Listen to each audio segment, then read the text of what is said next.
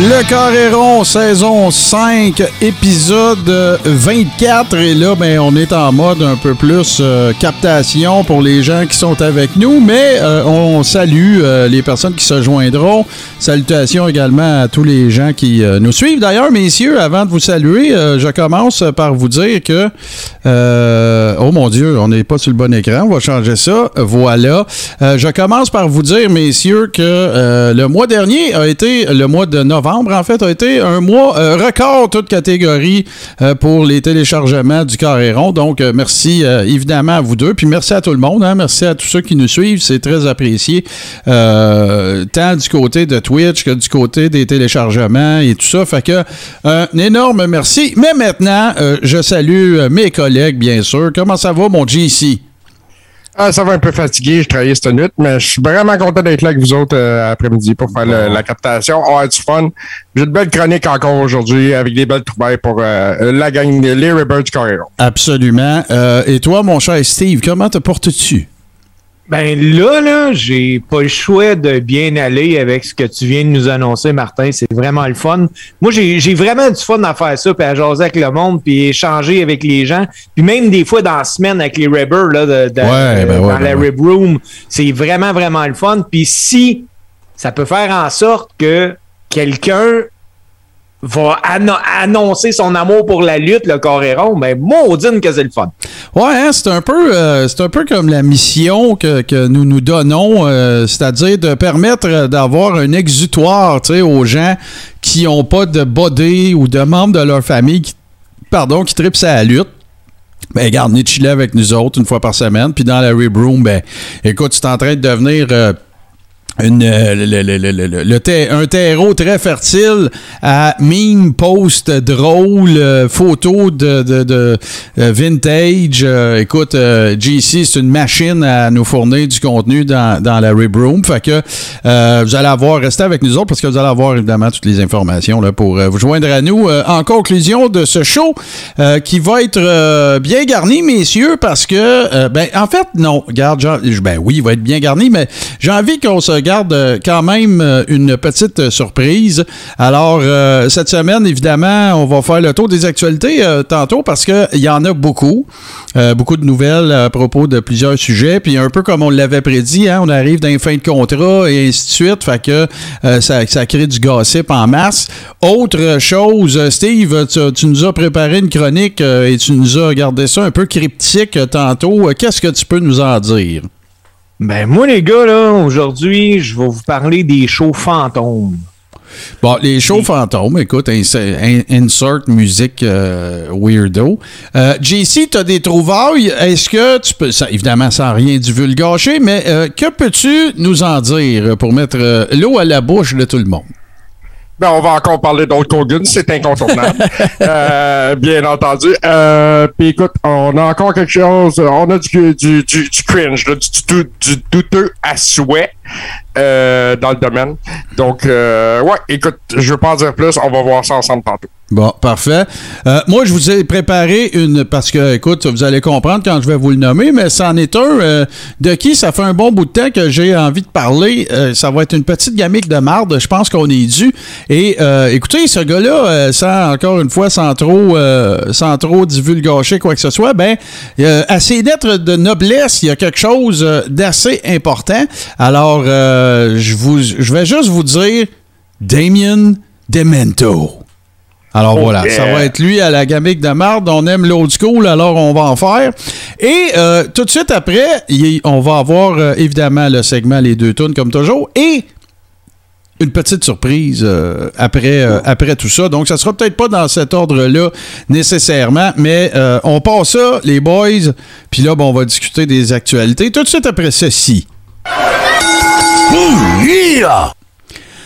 Bon, grosse semaine, euh, on en a parlé. J'ai envie qu'on règle ça tout de suite parce que je peux vous dire que même avant l'ouverture du show, on commençait déjà à s'ostiner. Alors, euh, on va parler de Johnny Gargano. Là, au moment où vous nous regardez, OK? Au moment de, comme dirait euh, Steve, au moment d'écrire ces lignes, la situation est la suivante.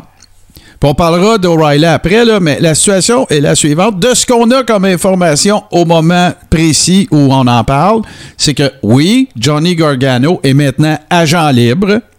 Il n'est plus sous contrat avec la I. Euh, oui, il a fait sa sortie, euh, sa sortie. Bon, il a annoncé qu'il allait être papa et tout ça. Euh, par contre, moi, de ce que j'en sais, à moins qu'il y ait des gens qui soient avec nous autres, soit dans le chat, dans le chat de Twitch ou Steve et JC, c'est l'état des choses actuel. Fait que il n'y a pas eu nécessaire. Moi, je vais, je vais, je vais réitérer ce que j'ai dit tantôt. Je vais te céder la parole après, Steve.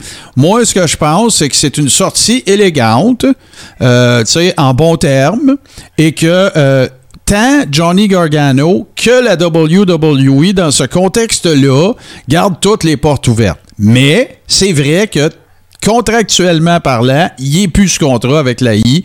Il est agent libre. Il aurait le droit de négocier avec absolument n'importe qui. Puis il n'a pas, laissé la porte ouverte au fait qu'il restait, puis il n'a pas dit qu'il s'en allait non plus. Moi, je pense qu'il garde toutes les portes ouvertes. Tout le monde est en train de garder les portes ouvertes. M'a dit pire que ça, Steve, je pense à la même maudite affaire avec Kyle O'Reilly, mais lui, je pense qu'il va s'en aller. Ben, moi, je pense, Gargano, les boys, là, on va le savoir très, très rapidement. Parce que s'il y a de quoi tu veux surfer sur le fait qu'il vient de partir, et puisqu'il est arrivé à la fin de son contrat, il n'y a pas de clause de non-compétition nulle part. Tu il est allé au bout de son contrat. Là. Théoriquement, ce gars-là, en fin de semaine, il pourrait lutter pour une autre fédération de lutte. Ouais, c'est arrivé avec Jeff Hardy, d'ailleurs. Euh, Matt Hardy, excusez. Ouais, ouais, non, c'est ça. C'est qu'il laisse écouler son contrat. C'est pas, c'est pas comme s'il était, euh, il y avait un release. S'il y avait un release, là, il y aurait un 90 jours. Mais là, il est arrivé au bout, donc il est agent libre, libre, libre, libre, libre, libre. là. C'est ça. Absolument. Donc, si il quitte vraiment la WWE, ça, on- la, la semaine prochaine ou dans l'autre, on va déjà le, le savoir, on va déjà l'avoir revu ailleurs. Euh, mais des. Écoute, puis je veux pas dire que le gars a pas de talent ou quoi que ce soit, là. Mais Johnny Gargano, c'est un gars qui. C'est un bon talent, mais c'est pas un gros gars. C'est pas. Tu sais, des Johnny Gargano, mettons, la AEW présentement, là, il y en a plusieurs. Euh, Moi, je vois Johnny Gargano un futur trainer. C'est un gars qui commence à être bien des années en arrière de la cravate. Je pense qu'il commence à penser à son avenir avec le bébé qui arrive. Euh, il y a peut-être certaines certitudes. C'est sûr qu'il y a la possibilité de se faire des couilles en or un peu partout. Euh, c'est à voir. Cependant, ça s'est fait de façon très élégante. Euh, puis il a pas brûlé ses ponts. Donc, c'est à suivre. Tu sais, la, la- euh, voyons, Wrestling Observer Radio, qui est le podcast de Meltzer, puis euh, ses chums, puis tout ça, tu sais, eux autres ont sorti, c'est relativement récent, là, mais eux autres, ils ont sorti euh, la nouvelle à l'effet qu'au sein de la NXT, le feeling à propos de Gargano, c'est qu'il va revenir, qu'il va signer. Ça, serait ça le feeling. Moi, je, je, je, vais un peu dans le même sens que toi, JC. Oh, regardez bien, c'est pas compliqué, c'est vraiment facile. là. Soit euh, les scénarios, à mon très humble avis, sont les suivants. Soit ils vont lui faire des couilles en or puis il va revenir, mais il sera jamais collé up. Il est trop petit. Oubliez ça. Il n'y a pas de place pour lui en haut. Regardez Ricochet, regardez, euh, ils savent pas quoi faire avec. Ils rentrent pas dans les storylines, ils font rien avec. Ça, c'est la première affaire. Deuxième affaire qui pourrait arriver, ça serait qu'ils se disent Bon, ben regarde, j'ai eu une bonne run à AI, euh, je vais m'asseyer EW. Parce que là, il va. Tu sais, je veux dire, il peut pas aller en haut d'NXT, là. Il, tu sais, il peut pas aller plus haut qu'NXT. Je fais juste. Moi, je faites juste vous imaginer, là. Moi, je suis Tony Khan, là. Puis Sais-tu c'est quoi que je vois? Qu'est-ce que tu vois? Gargano, euh, Alfredson. Euh, Danielson, excuse, excuse, je mélangeais Alfredson. Je pensais au sénateur. Ben oui, ben oui, Steve, super. Écoute-moi bien, là. C'est une bonne fiode, c'est sûr, là. C'est sûr. Ah, écoute, mais- c'est du money shot. Ben oui, C'est sûr, sûr, sûr. T'es sûr de ton coup. Gargano, CM Punk. Garde, oublie ça. là. Ce gars-là, il est capable. La meilleure FIO des cinq dernières années, Gargano, il était dedans. Ouais, Oui. avec Tommaso Ciampa. Ouais. C'est, Ben, écoute, moi, là, je pense que des bonnes feuds, oui, tu as eu avec Champa, mais euh, des Gargano, Adam Cole, là, c'était incroyablement Aussi. bon. Là. Absolument. Mais C'est parce que ça avait pas le- ça avait pas l'effet euh, personnel, tu sais, euh, que, que ça avait Ciampa puis euh, puis Gargano là. Mais, mais c'était très bon, je te le concède 100 000 à l'heure. Mais ce que je pense par contre aussi, c'est que si Gargano quitte NXT, Mm. parce que non, ça ne sera pas à WWE, là, euh, il sera jamais à WWE. Tu viens de lancer le message que tu as tiré à plug sur NXT. Peut-être. Moi, je, Ben moi, là, dit va ce que je pense. Je, moi, m'a dit ce que je pense euh, qui est après se passer. Si tu regardes le recrutement de la WWE, OK, regarde ça, regardons ça super froidement. Puis je sais qu'il y a d'autres sujets, là, mais on va, on va canner ça. Avant, là, t'avais des grosses signatures, euh, Shinsuke Nakamura, Adam Cole, euh, les Good, ben, les Good Brothers ou whatever, Anderson puis Gallows. Ils signaient d'autres workers. Là, là, va voir les signatures que la I a faites dans son territoire de développement, là. C'est tout du monde qui veulent monter from the ground up. Il n'y a Ah, pas ben de oui, workers. Des anciens collégiens, des joueurs de football, des filles qui étaient des athlètes un peu comme, euh, euh, comme Bianca Belair.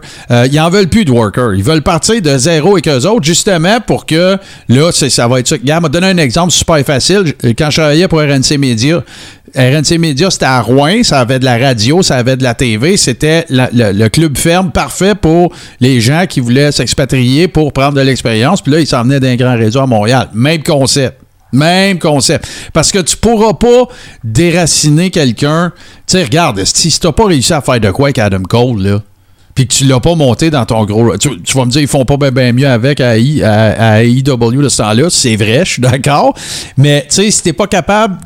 Si, si le plus loin au sein de la WWE qu'Adam Cole pouvait aller, c'était NXT, t'as un hostie de problème. là.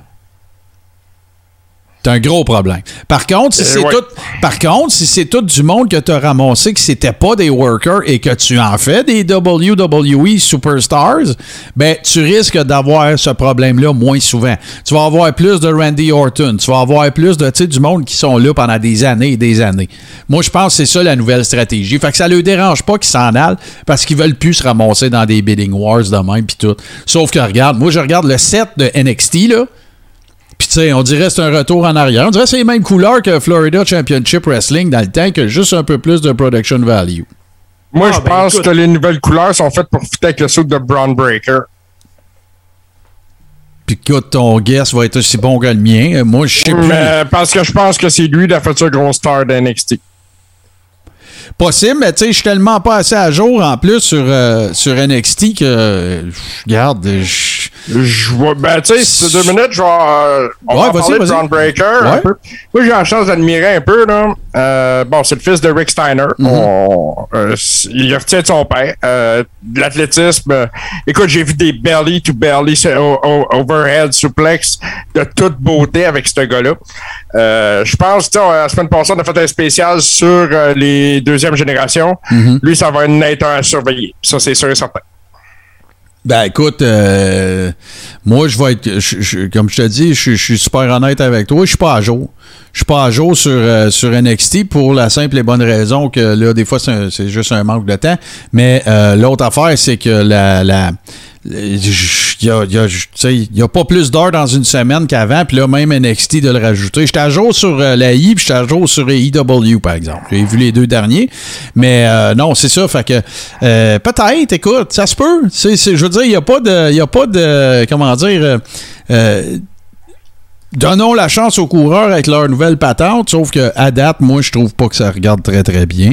Euh, je trouve que ça donne un peu l'impression d'être, honnêtement, ça donne un peu l'impression d'être un, retour en arrière. Ben, c'est un retour en arrière. Moi, quand ça. je pense que cette fédération-là, il y a quatre ans, j'avais plus hâte d'é- d'écouter leur pay-per-view que le pay-per-view de la I. Ah ouais. Puis là, je me dis, ça n'a pas de sens. Ah non, moi aussi, c'est, c'est la même affaire. C'est exactement ça que je me dis. Je me dis que la, la, la- ben, je me dis, je me dis que c'est comme de reculer pour revenir plus fort. Tu sais, c'est la spécialité à Vince en passant. Hein? Tu sais, euh, quand, euh, la WCW est arrivée, c'est un peu ça qu'ils ont fait. Ils ont coupé des dépenses, ils ont reculé, ils ont pris plusieurs pas de recul, ils ont laissé du monde aller. Je regardais ça à un moment donné, je me souviens plus c'était sur quelle chaîne YouTube. Euh, genre du, du, du Survivor Series, du premier Survivor Series à 97 quand il y a eu le Screwjob. Sais-tu combien il restait de lutteurs actifs dans la WWE qui étaient là à l'époque? Sur, Combien? quatre- sur 80 à peu près. Là. Combien? Quatre. Quinzaine. Quatre. Quatre. Taker, Sur 80. Taker, Brett, Shawn Michaels. Brett, puis il m'en manque un. C'est ça. Ça pourrait, ça pourrait être 87, 87. Le Bulldog. Non. Non, non, il était parti à. C'est plus tard que ça qu'il est parti à, à WWE. Ben, C'est-à-dire avant, Ah, mais. Non, non, mais c'est pas important, c'est pas C'était grave. Night Art, les boys. Non, c'est pas Night C'était quatre gros noms, là. Il n'y avait pas de, il y avait pas de semi-jobber ou de mid-carder dedans. C'était quatre euh, noms majeurs, là. Mais, tu sais, quand tu viens de dire 80, là, c'est le nombre exact de release que la WWE Ouais, a depuis l'année passée. 2021. Ouais, ouais. Fait que, en tout cas, regarde, c'est sûr, c'est à suivre. Euh, moi, je continue de trouver ça intéressant. Tu sais, je déteste pas ça quand il y a du chaos, tu sais, parce que ça amène toujours du changement. C'est un peu ça le feeling que j'ai. Tu sais, ça brasse un peu partout. Euh, là, t'as euh, t'as Beretta qui est revenu aussi à EW. Ça va mélanger les cartes un peu. Euh, bon, écoute, on va voir quelle sera la suite des choses. Sauf que moi, honnêtement, ce que je m'attends, c'est que Gargano va signer avec la I. Puis je pense que O'Reilly va aller rejoindre ses chums euh, à AEW. C'est ça que je pense qu'il va se passer. Puis là, ben écoute, là, ils ont, ils ont- là, ils ont décidé que la gang des Young Bucks, euh, ils peuvent pas utiliser des noms de Bullet Club parce que ça appartient à New Japan, mais là, ils s'appellent la Super Click. Puis vont, ça va être ça. là. Fait que tu vois, Adam Cole, les Young Bucks, le, le têteux qui le shoot du stuff.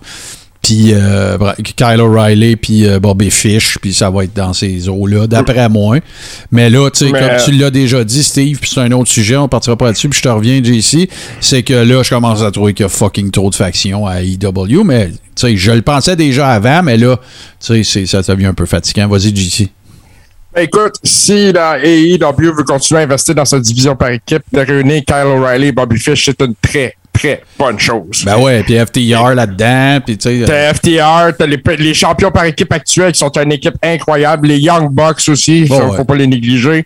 Euh, je pense qu'ils ont une excellente division par équipe. euh, Puis je pense que justement, euh, Kyle O'Reilly serait un ajout de taille là-dedans. 2.0 aussi qu'on a vu cette semaine euh, en- Ouais. en, action. Euh, ça fait du bien de dire, ça fait changement un peu de quand il était à NXT puis qu'on les voyait jobber une fois par mois. Là.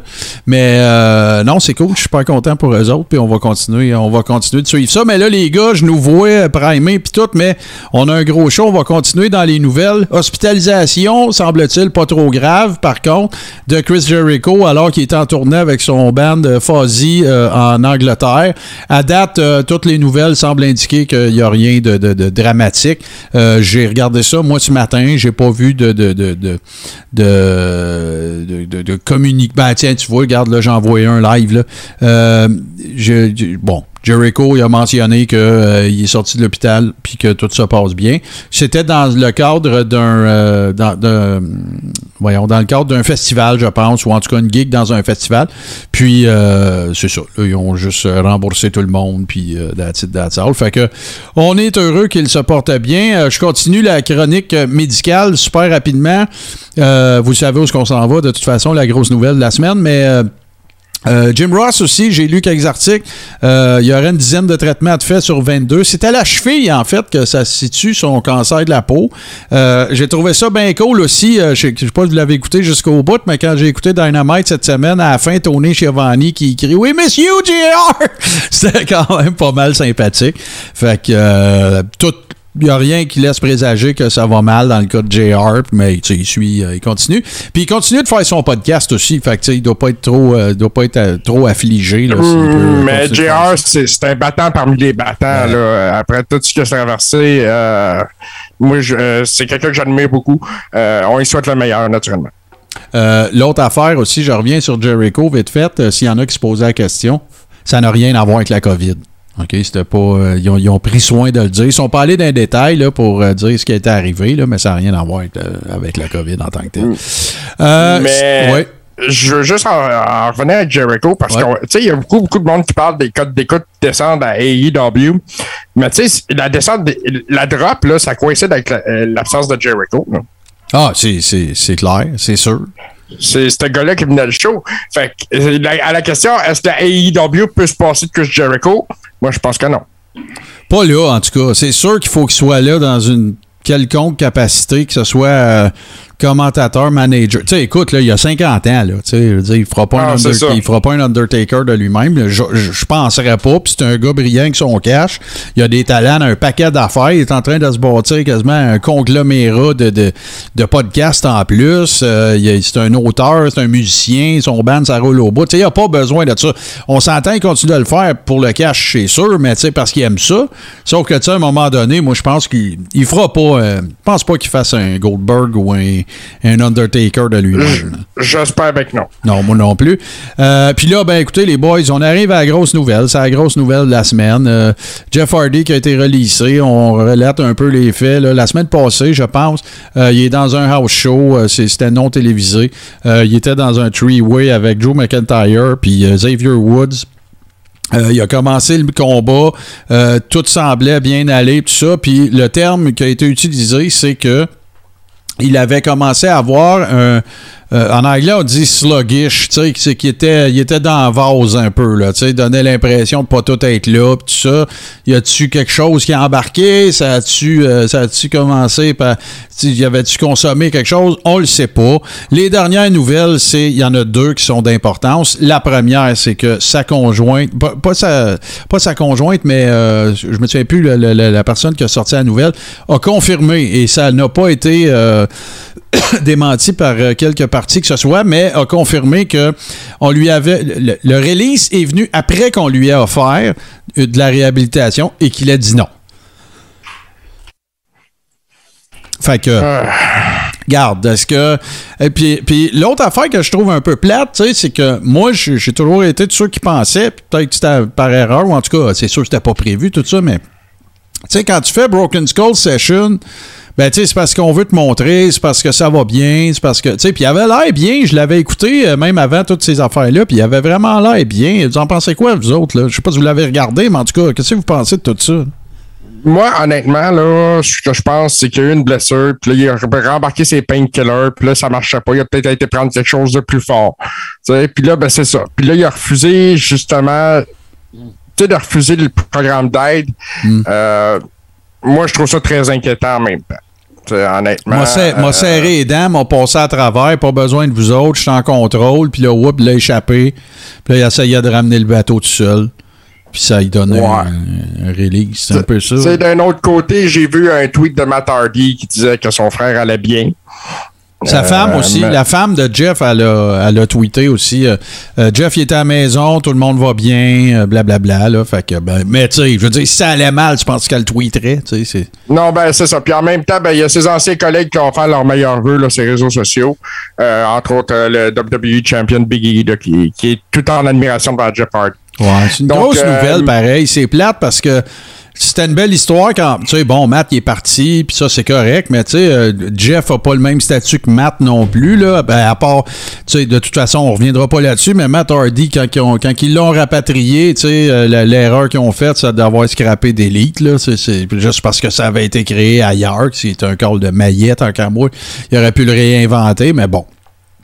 Puis là, ben, Jeff, tu sais, c'est le, c'est le, c'est le choix sentimental, hein? C'est le, le plus charismatique des deux, c'est le plus spectaculaire. Tu sais, dites-vous bien une affaire, là. Eux autres, Edge, Christian, puis les Dudley Boys, ils ont révolutionné la lutte, là.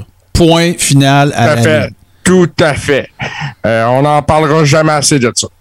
Non, non, c'est ça. les Toi, boys, là. Ouais, vas-y. Toi, Steve, je le sais que t'es- t'es plus euh, magnanime ou plus, euh, plus. En tout cas, tu vas dire le contraire de nous autres, comme tu fais tout le temps, mais vas-y. OK. Moi, là, puis je vais en parler là, parce que je suis à l'aise d'en parler. euh, ma famille est au courant, mon entourage est au courant. Moi, il y a 20 ans, quand je faisais de la lutte, là, les gars m'appelaient Rona. Ben, J'avais à peu près tous les vices possibles. OK. Il y a 15 ans, j'ai décidé de devenir sobre. Ouais. Ben, j'avais plus de fun. Parce que j'étais en train de perdre tout, parce que ma conjointe s'en allait. Si Jeff est pas arrivé là dans sa vie, même si tu y offres tous les programmes d'aide au monde, sûr. il les prendra pas. C'est lui, quand il va juger qu'il est rendu dans son bas fond, qui va y aller. Tu sais, euh, est-ce que ce gars-là a de l'argent jusqu'à la fin de ses jours? J'ai aucune idée. Mais pour garder sa job à la I, s'il devait aller faire une thérapie puis qu'il l'a pas fait, on parle pas d'un salaire euh, de 60 000 par année. Là. Jeff Hardy, là, il devait gagner ça à peu près par deux semaines, 60 000 pièces. Ouais, ça devait être un gars à 1,5 minimum là, dans ces zones. Oui, c'est ça. Donc, il faut que s'il y a un problème, puis je veux pas y donner de problème, mais s'il y en a un, le seul et unique personne qui va pouvoir réaliser ça et changer cette situation-là, c'est lui, mais visiblement, soit qu'il l'admet pas ou qu'il n'y en a pas. Mais c'est triste de voir un athlète qui va continuer sa déchéance, si déchéance il y a, plutôt que d'aller à l'aide. Mais est-ce qu'il va y aller à un moment donné? J'y souhaite. J'y souhaite énormément. Puis d'un autre côté, la WWE aurait voulu l'envoyer en thérapie puis qu'il n'y a pas de problème, je le créerai jamais. Euh, et quand ils veulent t'envoyer là, c'est qu'eux autres même, ils se rendent compte que tu as sûrement une problématique. Tu sais, c'est sûr, là, on tombe d'un autre sujet que la lutte, c'est clair, là. Sauf que, tu sais, d'un autre côté, euh, moi, je suis 100% d'accord avec toi. Tu sais, tu peux pas forcer quelqu'un à vouloir s'en sortir. Tu sais, faut que, faut que ça vienne de l'intérieur, tout ça. tu sais, est-ce qu'il y avait, est-ce qu'il y avait du déni là-dedans? Est-ce qu'il y avait, euh, tu sais, l'espèce de sentiment qu'on est en contrôle, tu sais, parce que, euh, tu sais, même à, oh, bon, tu vas me dire, c'est un show de TV, puis c'est vrai, tu sais, mais même à, moi, moi, écoute, je me souviens très, très bien. Le pire, c'est que, quand je l'ai écouté à Broken Skull, je me suis dit, ah, OK, là, le pire doit être passé. Tu sais, elle l'air sain, l'air tout là. Il avait l'air, euh, tu sais, à son. Il avait le regard vivant. Oui, c'est ça, exactement. Puis là, tu vois, ça, bang, ça l'arrive. Moi, je moi, suis d'accord avec vous deux. Tu sais, je pencherais peut-être du côté de, de, de, GC pour l'explication de la logistique des affaires. Ça ferait du sens. Tu sais, ça ferait du sens de dire, ah, ben là, regarde, il a voulu revenir plus vite. Il sait qu'il est sur sa dernière run. C'est un cas classique, là, ça. Puis là, oups, la chaîne débarque. Puis là, ben, on s'en retourne dans les patentes pas trop le fun. Puis là, ben, l'échappe un peu. Mais là, tu penses encore que tu es en plein contrôle. Là, la I te pogne avec la main dans le genre à biscuit. Puis là, tu dis, non, non, non, j'en mange plus de biscuits. Là, c'est, Fait que, tu sais, j'aurais l'impression que c'est ça. Puis, écoute, là, peut-être que dans deux mois, on va revoir Hardy quelque part euh, sur une fête indie ou euh, avec la AEW ou whatever, puis ou dans trois, dans trois mois plutôt, parce que là, lui, dans son cas, c'est un release, il y a peut-être la clause de non-compétition, mais on verra bien. Sauf que. Ah, il, y en a une jusqu'au, il y en a une jusqu'au 9 mars. Bon, ben, dans un cas comme dans l'autre, c'est plate. Il n'y a pas de scénario positif à, sortir de ça parce que moi, je suis dans cette, cette école-là. J'appelle ça l'école Jacques Villeneuve. OK, vais vous expliquer pourquoi j'appelle ça l'école Jacques Villeneuve. Jacques Villeneuve, quand il était avec euh, euh, Williams, puis qu'il gagnait tout, puis que, tu sais, puis ça y enlève rien comme pilote, là. C'est un pilote incroyable. Il a fait des moves incroyables au volant, là. Il a fait qu'il y a du monde qui sont devenus fans de Formule 1 qui s'en foutaient avant, là. OK? Ben, quand il a décidé de s'en aller avec euh, British American Racing, puis que c'est une écurie, excusez le mot si vous êtes avec les enfants, de marde, mais parce que à cause des gens qui étaient impliqués là-dedans, ils faisaient de la grosse salade, ben moi je m'excuse, mais ça fait partie d'être un bon pilote de vouloir courir quelque part. Que... Là, tu, vas, tu me sortiras tant que tu voudras. Ben oui, mais là, il pensait que ça marcherait. Ouais, ouais, ouais. Sauf que regarde, à la fin, son legacy, c'est quoi, Jacques Villeneuve? C'est moins son legacy autant que c'est celui de, l'écurie Williams, right? Ben dans le cas de Jeff Hardy, ça va être difficile pour lui à moins d'une rédemption méga majeure quelque part. Ça va être difficile pour lui de, de préserver son legacy dans le monde de la lutte, malheureusement. À cause de quoi? Ben à cause de ça, on est comme ça. C'est la nature humaine. On va se dire, bah, il a échappé, c'est plate. Ça y enlèvera pas de talent, là. Sauf que, ouais, mais. Tu sais, il va y avoir un ouais, mais tout le temps. Il va y avoir un monsieur oui, mais tout le temps dans la conversation pour, qui va concerner Jeff Hardy. Puis écoute, moi, je vais aller plus loin que ça. On s'entend, de toute façon, la Star, là, le Hall of Fame, c'est un show de TV que les gars ils ont un PD cette journée-là. Là. Sauf que, tu sais, tu vas-tu. Un gars que t'as coupé trois fois pour des problèmes de vie saine puis d'affaires de main, tu vas-tu mettre ça dans le Hall of Fame? D'après moi, Vince, il doit être capable. Ben, s'il y a un gars qui est capable, c'est Vince. Si ça, ça lui donne des bons ratings, de les ramener, il va le faire. C'est un peu comme il a fait avec à peu près tout le monde. Tu sais, même Bruno, ils sont venus à bout d'enterrage, de guerre, puis euh, tout ça. Puis Honky Tonk Man, pareil. Puis Dieu sait qu'il a déjà dit toutes sortes de... Chris DX, il faisait des shows interviews à RF, puis il disait de Vince McMahon qui couchait avec Shawn Michaels. tu regardes, là, il, est capable. Euh, mais il va toujours avoir le mais dans ses affaires. Mais où ce que je trouve ça aussi particulier, Martin, là, D'après moi, dans les, deux dernières, deux dernières années à la WWE, là, euh, un des Housseaux, je pense qu'il s'est fait pogner trois fois, lui, pour alcool au volant des choses de même. Puis il est encore là aujourd'hui. Il a pas eu il, s'est pas fait envoyer en thérapie. Fait que tu sais, je me dis, écoute, Jeff, c'est peut-être plus sérieux qu'on pouvait le penser. Là. Mais euh, Jeff Hardy, euh, y a-tu un cousin qui s'appelle The Rock? Ouais. Non, mais Nia Jax, oui, puis elle, s'est fait clairer. Ouais, ouais mais Nia Jax, là, elle était poche. Ouais, c'est ça. tu sais, c'est pas. Euh, là, tu, là euh, non, là, c'est très boiteux, là.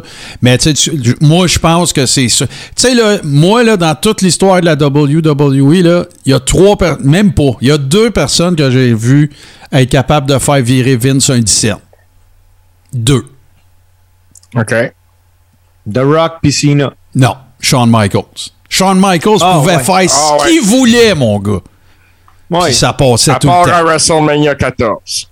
Ouais, mais, mais il a fallu qu'il aille vraiment loin dans tout le monde veut y péter à gueule pour que Vince il, accepte ses travers, là. Tu sais? Fait que, non, non, il y en a deux. Puis je mets pas Brett là-dedans pour raison évidente. Je mets pas Hogan non plus. Si, j'en avais un autre à ajouter, il serait Pat Patterson. C'est le seul gars qui peut le faire virer sur un 17. Puis écoute, ah, euh, tu sais, euh, malgré les allégations qui ont jamais, qui se sont jamais avérées, ça n'a jamais rien donné encore ou quoi que ce soit. Mais malgré les allégations, tu sais, je sais pas ce qu'il aurait fallu que Pat Patterson fasse pour que Vince le veuille plus avec lui. Je sais pas. Je sais pas pas en tout. Il a fallu qu'il tue quelqu'un, je pense. Euh, mais je pense que Pat Patterson, il a sauvé sa business plus qu'une fois. Ah ben oui, c'est sûr. Parce que ça, là, j'en ai déjà parlé ici, là, puis je vais le faire une dernière. Ben, peut-être pas une dernière fois, je n'aurais pas dit ça, mais tu sais, ceux qui. Tu sais, le message, tu sais, parce qu'on le sait, la I, aime ça contrôler le message. Hein, ils aiment ça, tu sais, que ça soit, tout se passe dans leur, euh, le compte de fées de la WWE. Tu sais, la NWA, ça n'a jamais existé. J'exagère, mais vous voyez ce que je veux dire, là. Moi, je crois pas à ça que quand il a fait Mania 1 puis Mania 3, puis Mania 2, qui a, pas, qui a été un succès au box-office, mais qui a, pas été un. La critique a pas trippé sur Mania 2. C'était assez ordinaire. C'était comme trois house shows avec un match final. Euh, ceux qui prétendent qu'il a roulé le dé puis que si le premier Mania avait pas été un succès, il aurait fermé, closé boutique puis tout, c'est de la boîte, ça. Pourquoi? Parce qu'il venait de signer un giga contrat avec Dick Ebersol de, NBC pour Saturday Night's Main Event. Là, quand, quand il produisait Saturday Night's Main Event, qui, by the way, était diffusé quand il n'y avait pas de Saturday Night Live. Ça vous dit quelque chose, ça, ce petit show-là? Ah, ben, ben tranquille. prime time solide, ça, là, OK? Fait que ça, là, la manière que ça marche, ces contrats de TV-là, -là, c'est pas, euh, OK, ben, tu vas nous livrer 15 euh, pay-per-view cette année, ça va être les semaines qu'il n'y aura pas de Saturday Night Live, puis on te, on te paye après chaque. Ben non, c'est pas comme ça ça marche. Un contrat, c'est un contrat. Tu sais, tu te fais pas payer, euh, les, les Jeux olympiques se font pas payer les droits de diffusion après, là. Fait que moi, là, tu sais, je m'excuse, là, mais ceux qui prétendent, moi, j'y crois pas, en tout cas. Ça se peut que je me trompe, là, mais moi, je crois pas à ça, puis ça fait longtemps que je crois pas à ça. Tu sais, ça contribue à l'image de, Vince McMahon que de dire que ça a été le méga gambler qui a tout mis ce qu'il y avait là-dedans. Moi, je crois pas à ça. Pas en tout. Zéro comme dans Wallet. Je sais pas ce que nos, euh, nos Ribbers ou les, les abonnés en pensent. Gênez-vous pas de nous en faire pas. Vous autres, pensez quoi ben, de ça? Ben, moi, ce que j'en pense, c'est que Vince McMahon, c'est un homme d'affaires intelligent, puis un homme d'affaires ne mettra jamais toutes ses pommes dans un même panier. C'est simple de même. Moi, je pense que dans la vie, Vince McMahon, c'est un des gars les plus wise en business qu'on a vu dans, dans l'entertainment, si on veut. Là. Euh, écoute, il a réussi à rester à flot malgré euh, le Monday Night War, malgré tout ce qui s'est passé, malgré le procès sur les stéroïdes, malgré un paquet d'affaires qu'il aurait pu le mettre dans la rue, mais jamais, jamais, jamais. Puis ceux qui pensent qu'ils vont le mettre dans la rue sont pas nés encore. Ben, tu sais, regarde, euh, même Kevin Nash, quand il fait des shows d'interview, euh, même Ric Flair, qui l'avait bien connu avec sa run en 93 puis 12. euh, tu sais, quand Eric Bischoff faisait des meetings puis disait, vous allez voir, on va faire format WWE puis on va gagner Monday Night Wars puis toute l'équipe, ça ça, ça, on reviendra jamais en arrière. Tu sais, tous les gars qui ont travaillé pour Vince, c'était tous comme, Hey man, ta gueule. tu sais, là, oublie ça, là, il abandonnera pas de même, c'est clair. Fait qu'en tout cas. Fait que dans le cas de Matt Hardy, on a fait du, que- du, du- du branche à branche un peu. Jeff mais- Hardy. excuse, dans le cas de, de Jeff Hardy, tu sais, je vois. parce qu'à un moment donné, c'est comme, t'arrives à. Ce qui est moins pire dans le cas de, de Husso, c'est qu'il est en tag team, tu sais. Fait que là, ben, ils ont, le frère a comme disparu un peu, il s'est tenu Roman Reigns, là, il est revenu, toutes ces affaires-là sont placées d'elles-mêmes, puis tout. Tandis que, tu sais, Jeff Hardy, quand t'es un single wrestler, tu sais, puis là, c'est comme la énième fois qui, qui, qui- qui- qui sa chaîne elle débarque puis tout. Puis je comprends c'est une maladie puis tu sais je veux pas je veux pas me montrer insensible mais c'est parce que là l'affaire qui se fait en sorte c'est que là on fait comme ouais ok. Fait que là il, se ramasse à AEW il va avoir un peu de, facteur de curiosité. Mais tu sais s'il y avait une grosse dernière run à faire fallait que ça soit à I là c'est sûr sûr sûr sûr. Oui, puis écoute, d'un autre sens, moi, euh, écoute, là, je vais me faire pitcher des roches, mais je suis Tony Khan demain, je signe pas Jeff Hardy. ben pas Ah là non. pas là en tout cas C'est non non on s'entend c'est pas dans les, les- la façon que ça s'est passé. Puis ça, là, Tony Khan est, est- est pas niaiseux non plus. là. Il est réseaux sociaux, il est là-dessus, il sait ce qui se passe. Euh, non, non, non, écoute, Jeff Hardy a besoin de temps pour se reposer puis se remettre de- dedans avant. Puis c'est ça. Je penserais pas qu'il signe demain matin. Puis en fait, il faudrait savoir combien de temps il reste au contrat de Matt aussi.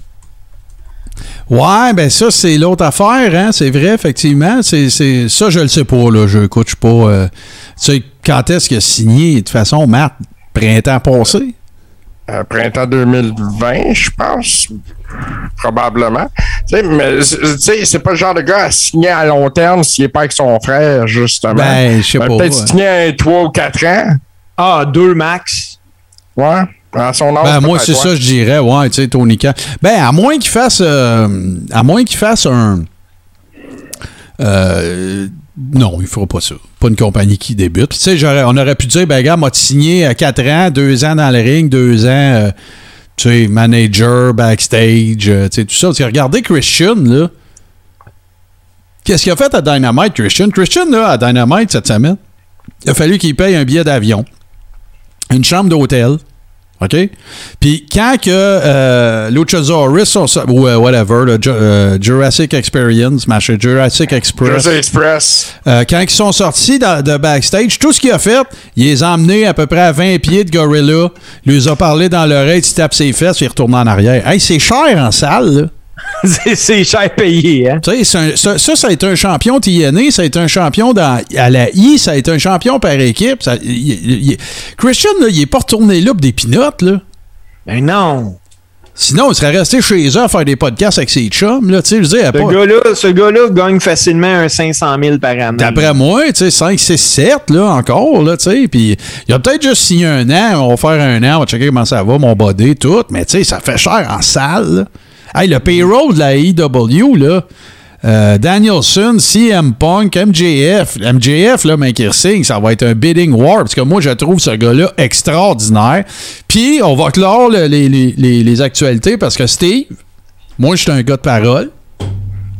Cette semaine, c'était trop long.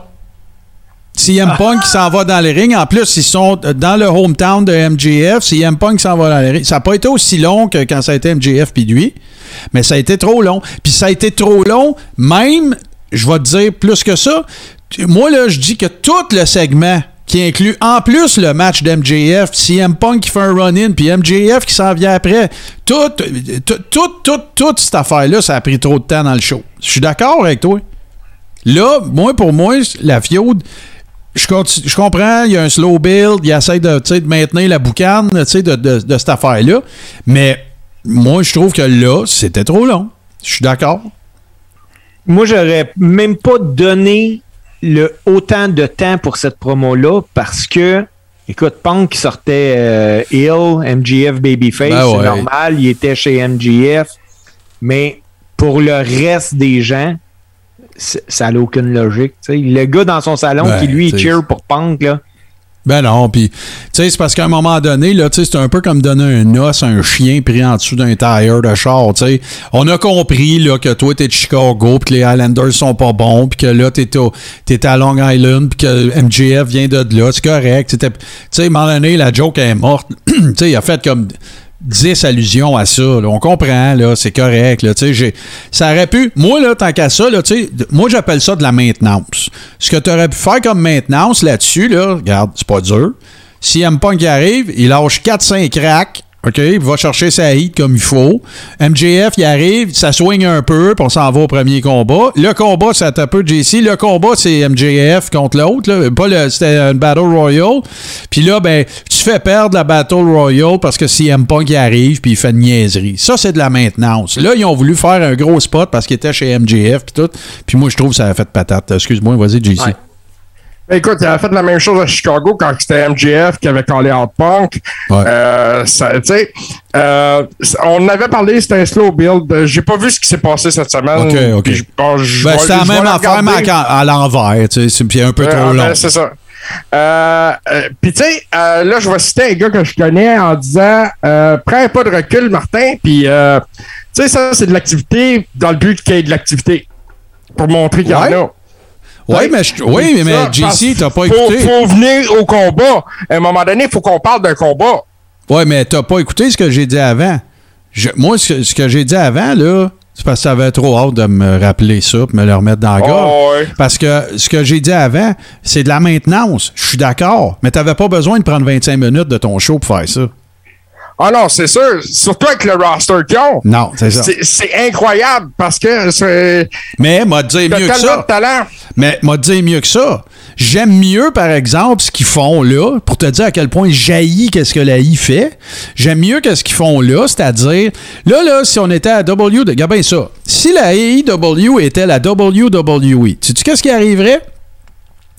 CM Punk ferait un combat par équipe avec le kid que MJF a fait dessus, là, puis tout le kit. Fait que là, t'aurais le style de A, A et B contre C et D. La semaine d'après, B contre C. La semaine d'après, A contre D. La semaine d'après...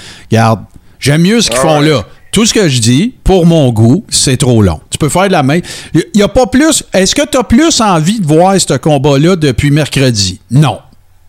Non, je veux le voir pareil. Oui, mais j'aurais pas eu besoin de prendre 25 minutes du show pour te continuer que tu aies envie de le voir. Là, c'est ça qu'ils ont fait. Ouais, c'est 25 minutes sur un show de 2 heures, c'est long. Voilà. Puis là, ben, nous autres. le talent du roster. Nous autres, on est en train de prendre trop longtemps pour les actualités. Fait qu'est-ce qu'on va faire, les amis? On va faire une courte pause. Puis après ça, on va vous revenir avec un chroniqueur surprise. Tout de suite après ceci.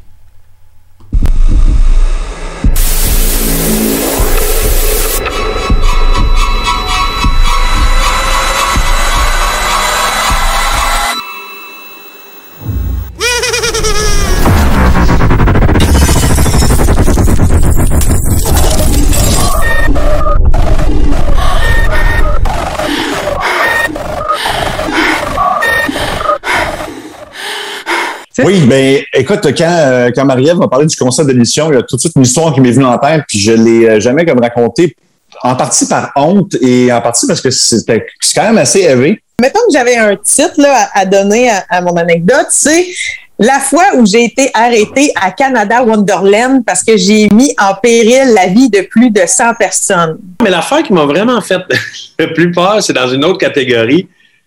Avec euh, Lucifer, en fait. Je pourrais dire que c'est avec Satan. Euh, ah, attends là. Puis techniquement, comme le, le, le, le, grabbing de la cuisse, ça a fonctionné parce que vous n'êtes pas mort, techniquement. Oui. Mais ce qui aurait été épouvantable, c'est de vivre ça. Que la, dernière chose que je vis en tant qu'humain, c'est de tenter la cuisse de Mario Grenier. ça, c'est très triste.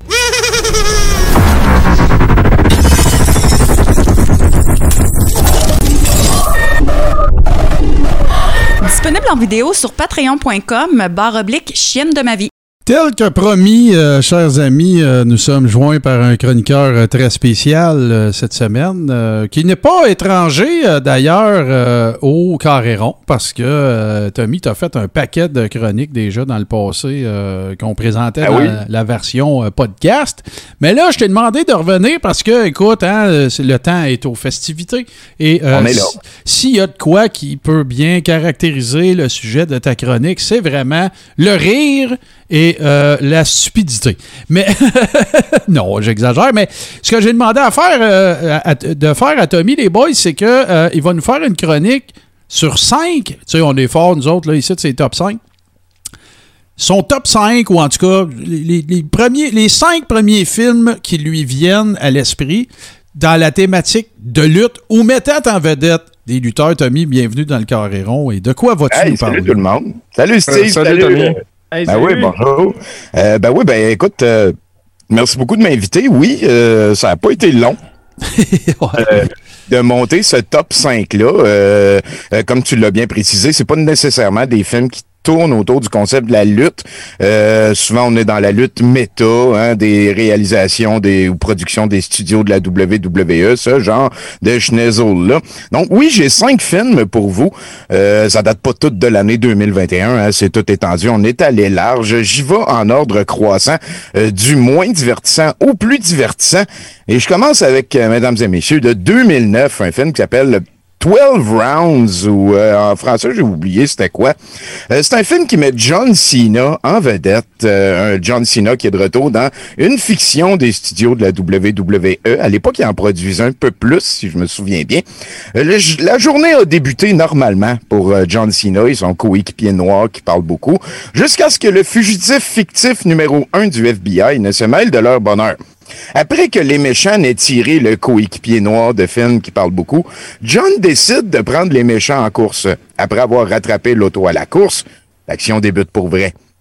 C'est parce que John Cena tue la babe du méchant dans cette poursuite initiale. Ce faisant, il provoque la vengeance personnelle du méchant qui veut venger sa blonde vengesquement. S'ensuit une copie quasi conforme de Die Hard 3 avec des jeux cruels puis des gens évacués de gros buildings importants en courant. On se rend vite compte que le méchant ne veut absolument pas venger sa blonde, mais c'est plus une excuse, une ruse pour tenter de voler des drasiliards de dollars. Euh, à la fin, hein, une, euh, une finale quand même assez épique. Il y a une bombe dans l'hélicoptère. L'hélicoptère explose dans 4 secondes. On est en haut de la ville, vraiment très très haut. Qu'allons-nous faire?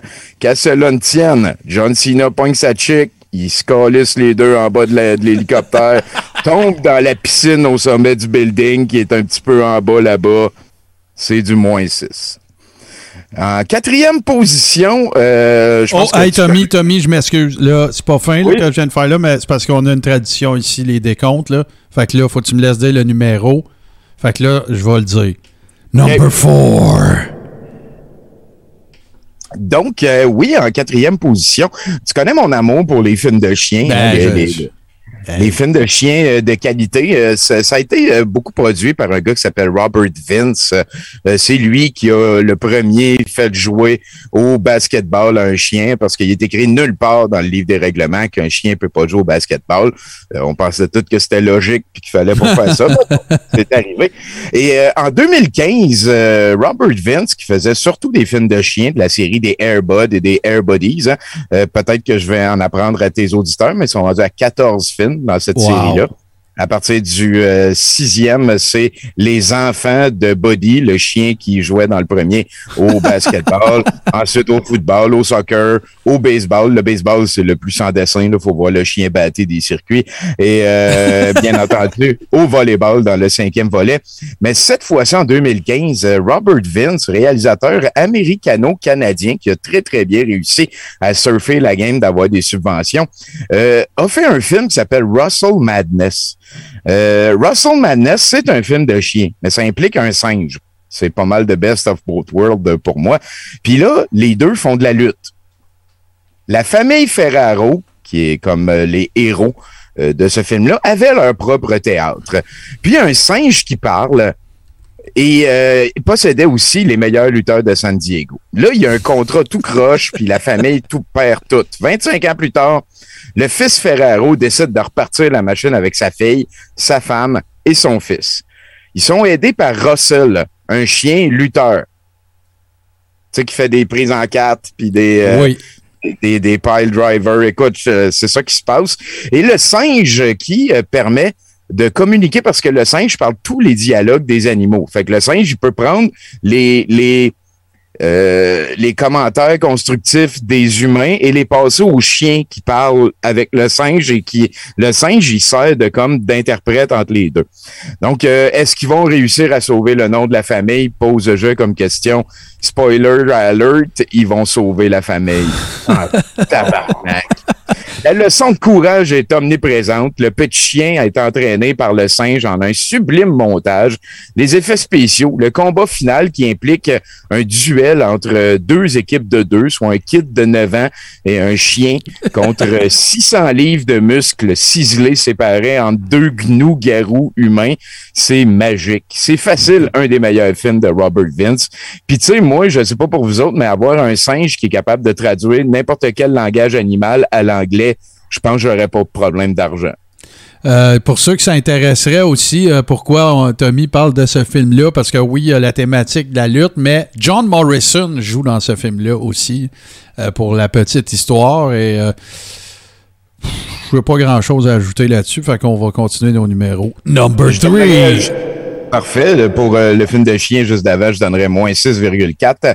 Euh, number 3, donc, pardon, Martin. Just Another Romantic Wrestling Oh. Comedy. Un film, un film de 2007. Euh, D'emblée, je dois dire que si ce film faisait pas 1h50, mais plus 1h30 ou 1h20, mais j'aurais eu un très gros point négatif majeur de moins à noter dessus. Euh, C'est un film de qualité nettement douteuse, il n'y a pas à dire. Le héros juif tombe en amour avec la fille d'un lutteur puis là, ça devient un film au complet. Ça va super vite. Un film qui inclut des séquences avant la naissance des enfants, alors qu'ils sont au secondaire. Et euh, ben voilà, la majeure partie se déroulant quand ils sont adultes. La densité de blagues raciales à tendance homophobe rend la chose difficile à digérer en mainstream, mais totalement risible. Et là, je dis risible pas avec eux, ni même risible d'avec eux, mais bien risible de. Bien content d'avoir vu cette brique apportée par euh, Martin, c'est toi Martin, euh, l'édifice du doute qu'on construit depuis une, plusieurs dizaines d'années ici à douteux.org. Et j'ai vraiment l'impression que ça va être encore meilleur la prochaine fois que je vais le réécouter. Euh, moins 6,54 pour celui-là. Pour ceux qui se poseraient la question, on peut voir dans ce long métrage China ou Johnny Laurer et un gars qui a un petit peu taponné dans le monde de la lutte, mais que vous avez, qui, est un des euh, écoute, du Golden Age du UFC, un monsieur qui s'appelle Don Fry, euh, pour euh, écoute qui, était un peu un espèce de, de tu sais, le genre UFC numéro 1, tu sais, genre, il était là, là, tu sais, avec les Greasy, puis toute la patente, fait que, avec une grosse moustache, voilà. Et maintenant, on passe à Number 2. Number Two, ça a été notre euh, meilleur film de l'année 2018. hein. À chaque euh, année, on essaie de présenter un long métrage à douteux.org qui aurait euh, comme repoussé les limites du cinéma douteux. Et c'est en 2018 euh, qu'on a croisé quelque chose qui s'appelle The Marine Six Close Quarters. Dans ce volet-là, The Miz revient pour tenir le rôle important et indispensable du Marine Jack Carter une quatrième fois dès le début, il est allié à Luke Trapper, qui est joué par Shawn Michael, qui euh, effectue une espèce de tentative de retour dans le cinéma après avoir été un lutteur, après avoir été un born again sa sauce. Euh, J'ai pris une balle pour toi en Afghanistan. C'est une des premières phrases du film. Les frissons m'ont poigné direct là. J'étais accroché. Puis tu sais, je les ai toutes vues, les Marines. C'est une histoire classique pour un The Marine, alors que les deux héros se retrouvent dans une prise d'otage ne les concernant pas du tout, dans un gros building désaffecté, vu que ça coûte moins cher à louer puis que tu peux le faire exploser à la fin. Ils vont donc être obligés de tuer une quantité injustifiable de méchants et nous faire vivre un hostie de gros punch à la fin de la patente. Un punch qui a provoqué un des plus fabuleux montages de fin de film de toute l'histoire de la vie. Et j'en ai vu en sacrament des films. pas de joke. Euh, je vous divulgage donc là ce que c'est que ce montage à la fin du film de 2018. C'est que The Miz se fait tuer. The Miz, qui était le héros depuis quatre films, qui avait pris le relais à DiBiase Jr., qui avait pris le relais à John Cena dans le premier The Marine. Ça lui fait donc quatre longs métrages au complet à aller pomper des extraits niaiseux pour nous faire un montage pour qu'on s'ennuie du personnage de Jack Carr de The Miz. Puis bien sûr, à la fin de ce montage-là, il y a Shawn Michael, hein, Luke Trapper, qui prend le relais, qui devient comme l'espèce de Marine qui s'en va après ça faire des one-liners en tuant tout le monde. Donc, la trail était super bien tapée. Les méchants étaient vraiment bien trop méchants. Tout est caricatural, la bêtise, omniprésence bien réelle. C'était, à mon sens, le film le plus douteux de 2018 on était à moins 7. On a, euh, je peux tout de suite t'informer qu'on a une fan finie du Coréron qui va être euh, très déçu parce que, tu sais, 2000, c'est le sien, alors on, est désolé. Et euh, pour la petite histoire aussi, il y a bien évidemment, Tommy l'a très bien illustré, mais il y a également Becky Lynch dans ce film-là qui fait une grosse méchante. Et il y a un autre gars aussi que je suis surpris que Vince n'ait pas essayé de signer. C'est un gars qui s'appelle Martin Ford, du haut de ses 6 pieds 8, 320 livres et tout d'en face. Alors, euh, c'est un peu étonnant. Et là, nous passons euh, vraiment aux choses sérieuses avec. Euh, on était sûr. J'ai tellement de fun. C'est sûr. On premier. On oh, yeah. premier. Number one. Ben oui, ça, c'est un vieux texte que j'ai écrit. C'est le plus vieux film que j'ai pour vous ce soir. C'est, à mon sens, le meilleur film de lutte. Hein. On est dans la foulée des Rocky qui, qui impressionnaient, qui vendaient les espèces de de duel qui se règle dans un ring, mais qui se règle aussi euh, entre les deux oreilles du protagoniste un petit peu pendant tout le long du film. Euh, mesdames et messieurs, c'est No Holds Barred, euh, selon moi, le oh. meilleur et plus douteux de tous les films de lutte. Ça met Hulk Hogan en, dans, dans, le rôle du lutteur des forces du bien. Euh, il est grand, il est fort, il est impliqué socialement, il est gentil, il est finement en plein jour, il a une famille aimante, il pratique son noble art pour l'honneur et la gloire, dans le respect des, des vaincus et euh, voilà et des valeurs morales. Et il est opposé rapidement à Dieu. Un lutteur diabolique qui habite des plans de caméra sombres, qui a aucun ami, qui fait juste manger des affaires pas bonnes pour la santé, puis qui veut même pas gagner, dans le fond, il s'en crisse. Ce qu'il veut, c'est que les autres perdent. Ce qu'il veut, c'est de l'argent. Puis les deux vont en venir à un duel épique de lutte, vraiment sans dessin. L'autre bord de dialogue abysmal. Ça implique un mort. C'est épais, épais, épais. C'est un film qui touche presque à moins 8. selon moi, on serait à moins 7,8 avec euh, No Holds Barred. Euh, j'ai oublié c'était quoi en français le titre, mais bon. Je peux te le dire, moi je l'ai d'en face et je, je me touche. Cadence de combat. Ouais, ça c'est en France. Euh, c'est combat à finir au Canada. Combat à finir, parfait. Voilà. Mais moi j'aime mieux cadence de combat, bon. Oui, ça, ça fait un petit peu plus inoffensif. Il y, a, y, a, des personnages secondaires dans ce film-là qui... Euh, écoute, le, le, frère, ou ouais, c'est ça, je pense que c'est le frère d'Hulk Hogan, s'est fait kidnapper, tabasser, puis pour que Hulk Hogan perde, tu sais, comme un vrai match de lutte. Tout est bien qui finit bien. Hey, euh, juste pour vous parler un peu de la, distribution de ça, as ben, Tom Lester Jr., évidemment, euh, qui, est mieux. Que, comment dire, qui a atteint son, son, plus haut pic de fame dans le cinquième élément, mais euh, évidemment que malheureusement, la WCW avait tenté de recycler quelques, ben, écoute, presque dix ans plus tard. Mais bon, Hogan, c'est sûr. Euh, on a aussi euh, Jesse the Body Ventura, Howard Finkel. Il y en a qui vont faire le saut d'entendre ça. Stan the Man Hansen, qui, joue Néandertal dans le film. Évidemment, euh, Gene Okerlund, qui, a été de tous les rendez-vous. Et je regarde ça rapidement. Ouais, c'est pas mal ça. Il y a, y a, en fait, quand euh, Stan Hansen avait été sollicité pour faire le film, c'était une tentative par Vince de l'amener à la WWE. euh, ça. Et l'autre, euh, que je peux pas passer sous, silence, Tommy, il y en a un autre, c'est Bill Eady. Évidemment, on a déjà parlé, la moitié de Demolition. Mais il y en a un autre que tu vas faire le saut, Tommy, parce que son nom, c'est Jeep Swenson. C'est le gars aussi, je pense qu'il joue dans.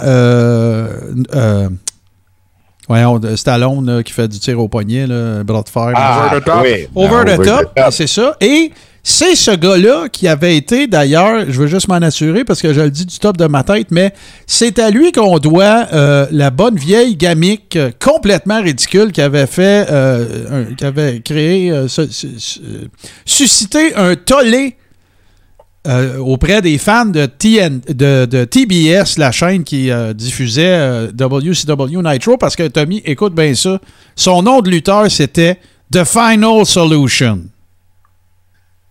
Peux-tu trouver un nom plus cave pour un lutteur que ça? Euh, pour Euh, ceux qui ne ben, comprennent pas la référence, évidemment, on parle euh, de- bien sûr euh, de, de- de- de la Deuxième Guerre mondiale et d'autres affaires qu'on ne jasera pas dans le rond, mais vous voyez un petit peu où est-ce qu'on veut en venir. Et écoute, son nom, son nom s'appelle Point Godwin. ben, c'est ça, c'est à peu près ça. Et euh, ça avait fait en sorte qu'il avait fallu, euh, évidemment, et avec fucking raison, changer son nom, bien sûr.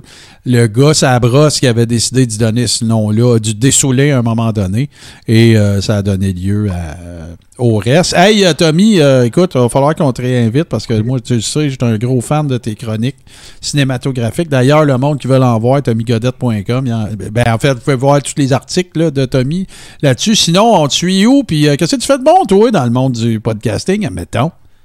Euh, moi, moi, je m'occupe de quelque chose qui s'appelle 70%. C'est un podcast qui existe depuis 2004, mettons. On en fait un à chaque semaine, qu'on arrive à 750 bientôt. Pas payé. De- depuis euh, cette période-là. Donc, chaque lundi, et euh, aussi, je m'occupe d'une chaîne Twitch euh, qui a le vent dans les voiles euh, de, grâce à Daniel Tadros depuis euh, une, une année. Euh, c'est Douteux TV 1 sur Twitch. Sinon, je suis facilement rejoignable sur Facebook. J'ai une affaire, ça s'appelle Critique Exquise. On parle de cinéma. Terrain basique, on parle de Magic the Gathering. Vous devez connaître ça, Magic. Tout le monde, tout le monde aime Magic. Hein? Euh, Hein, j'y sais? Ouais. Ouais, ouais, il regarde ailleurs. Ouais, ouais. Ouais, ouais, euh, Ah, ben, ça prendrait des cartes de Je Magic. sais que c'est des cartes, mais à part ça. Ça ben, prendrait des cartes de. Magic de lutte, ça serait écœurant. J'en ai fait une. J'en ai fait une de, de Hulk Hogan à un moment donné. Ah, ben, je serais bien Ouais, curieux ouais. de voir ça. Ben, Personne ne pouvait la battre, cette carte-là. ouais, Ben, c'est ça. C'est ça. Il job, il job jamais, puis il est très bon en politique backstage. Et, euh, Faut que tu, faut que tu l'exiles ou que tu l'enregistres à son insu pour qu'il parle des amis de sa fille. excellent. Hey, euh, Tommy, euh, un gros merci. Nous autres, ce qu'on va faire, garde, ben, tu vas rester avec nous, là, tu vas nous regarder, puis tout, puis on va faire une Ah petite oui. pause. Mais écoute bien, ça va être quoi la pause? Ici Hubert Reeves, grand amateur de l'espace et de 70% sur les ondes de radio H2O et de l'univers.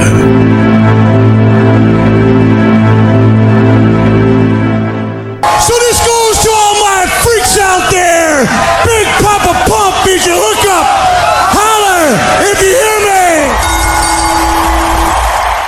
Hey, un gros merci, bien sûr, à. C'est mon cousin, puis je l'aime. Tommy Godette, bien sûr, avec ses chroniques euh, films de lutte. Et j'ai le feeling qu'on va, euh, on va le recevoir à nouveau parce que, écoute, il y en a fait, il y en a fait, il y en a fait, il y en a fait. Et c'est pas mal plus le fun de les faire ensemble que, de les écouter juste en audio.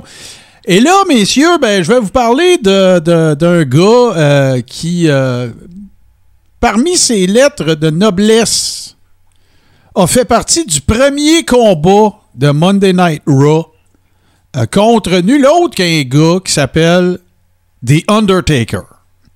Et je parle bien sûr de la gamique de marde et je parle de Damien Demento, de son vrai nom Philippe, et j'ai aucune idée comment prononcer son nom de famille, Thais ou Thais, ou en tout cas, c'est T-H-E-I-S, qui est euh, né le 25 juin 1958.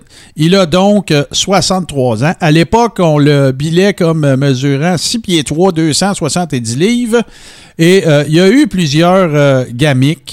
Euh, puis on va en parler, bien sûr, mais je ne sais pas si vous vous rappelez, mais lorsque venait le temps, lorsqu'on on le collait à venir sur le ring, euh, je ne sais pas si vous vous souvenez de ça, mais euh, quand on disait de où il était, on a eu toutes sortes d'affaires, euh, Death Valley, euh, euh, Truth or Consequences, New Mexico de Mick Foley, mais lui, c'était The Outer Reaches of Your Mind. Rien de moins. Alors, oui, vous vous souvenez très certainement de ce personnage avec son collier en vieille dent. Et écoute, son air un petit peu ahuri, voilà. Ah oh, ben là, écoute, euh, JC nous fait nous, le montre. ouais, là, on le voit pas au complet, malheureusement, mais prochaine fois, les prochaines gamiques de marde, par exemple, c'est- une très bonne idée. On va montrer ça aux gens qui se joignent à nous sur Twitch. Euh, alors, écoutez, autre fait important à, à comprendre et à noter. Ah, puis il y avait le fameux Molut, là, le fameux, le fameux, le, le, le, le Molut moufette. C'est légendaire. Ouais, c'est légendaire. ça. Fait que pour vous l'imaginer, tu sais, il est chauve, mais il y a juste une patch avec une queue de rat en arrière de la tête. C'est vraiment ma- majestueux. Euh, ça, a été, ça a toujours été une espèce de, en anglais, on dirait un glorified jobber, tu sais, un gars, un faire-valoir qui a déjà eu des victoires, là, évidemment, mais tu sais, c'était pas, un- c'était pas un mauvais worker, sauf que, écoute, il a jamais eu ce que ça prenait là, pour, euh, pour percer l'alignement, je dirais ça comme ça. Euh, L'autre affaire qui est super importante de savoir, c'est qu'il a été entraîné par Johnny Rodds. Johnny Rodds, c'est qui? Ça, c'est le George South de la WWE.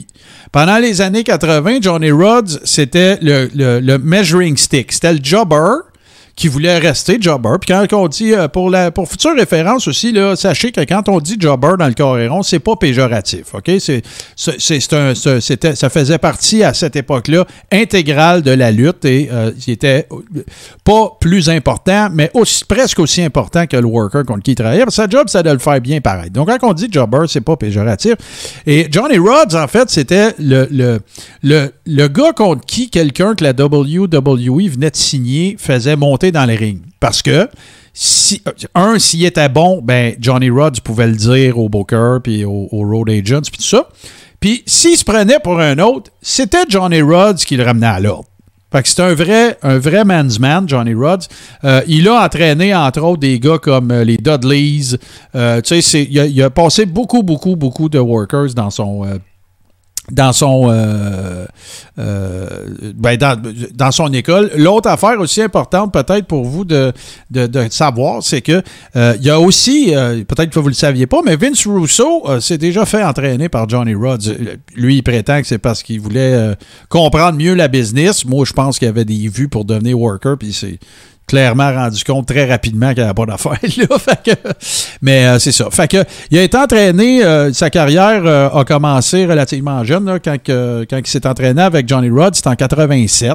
Euh, puis là, ben, il a commencé à, à se promener sur, sur les circuits indépendants comme c'était le cas à l'époque. Et il s'appelait à cette époque-là John Reinhardt. Fouillez-moi pourquoi.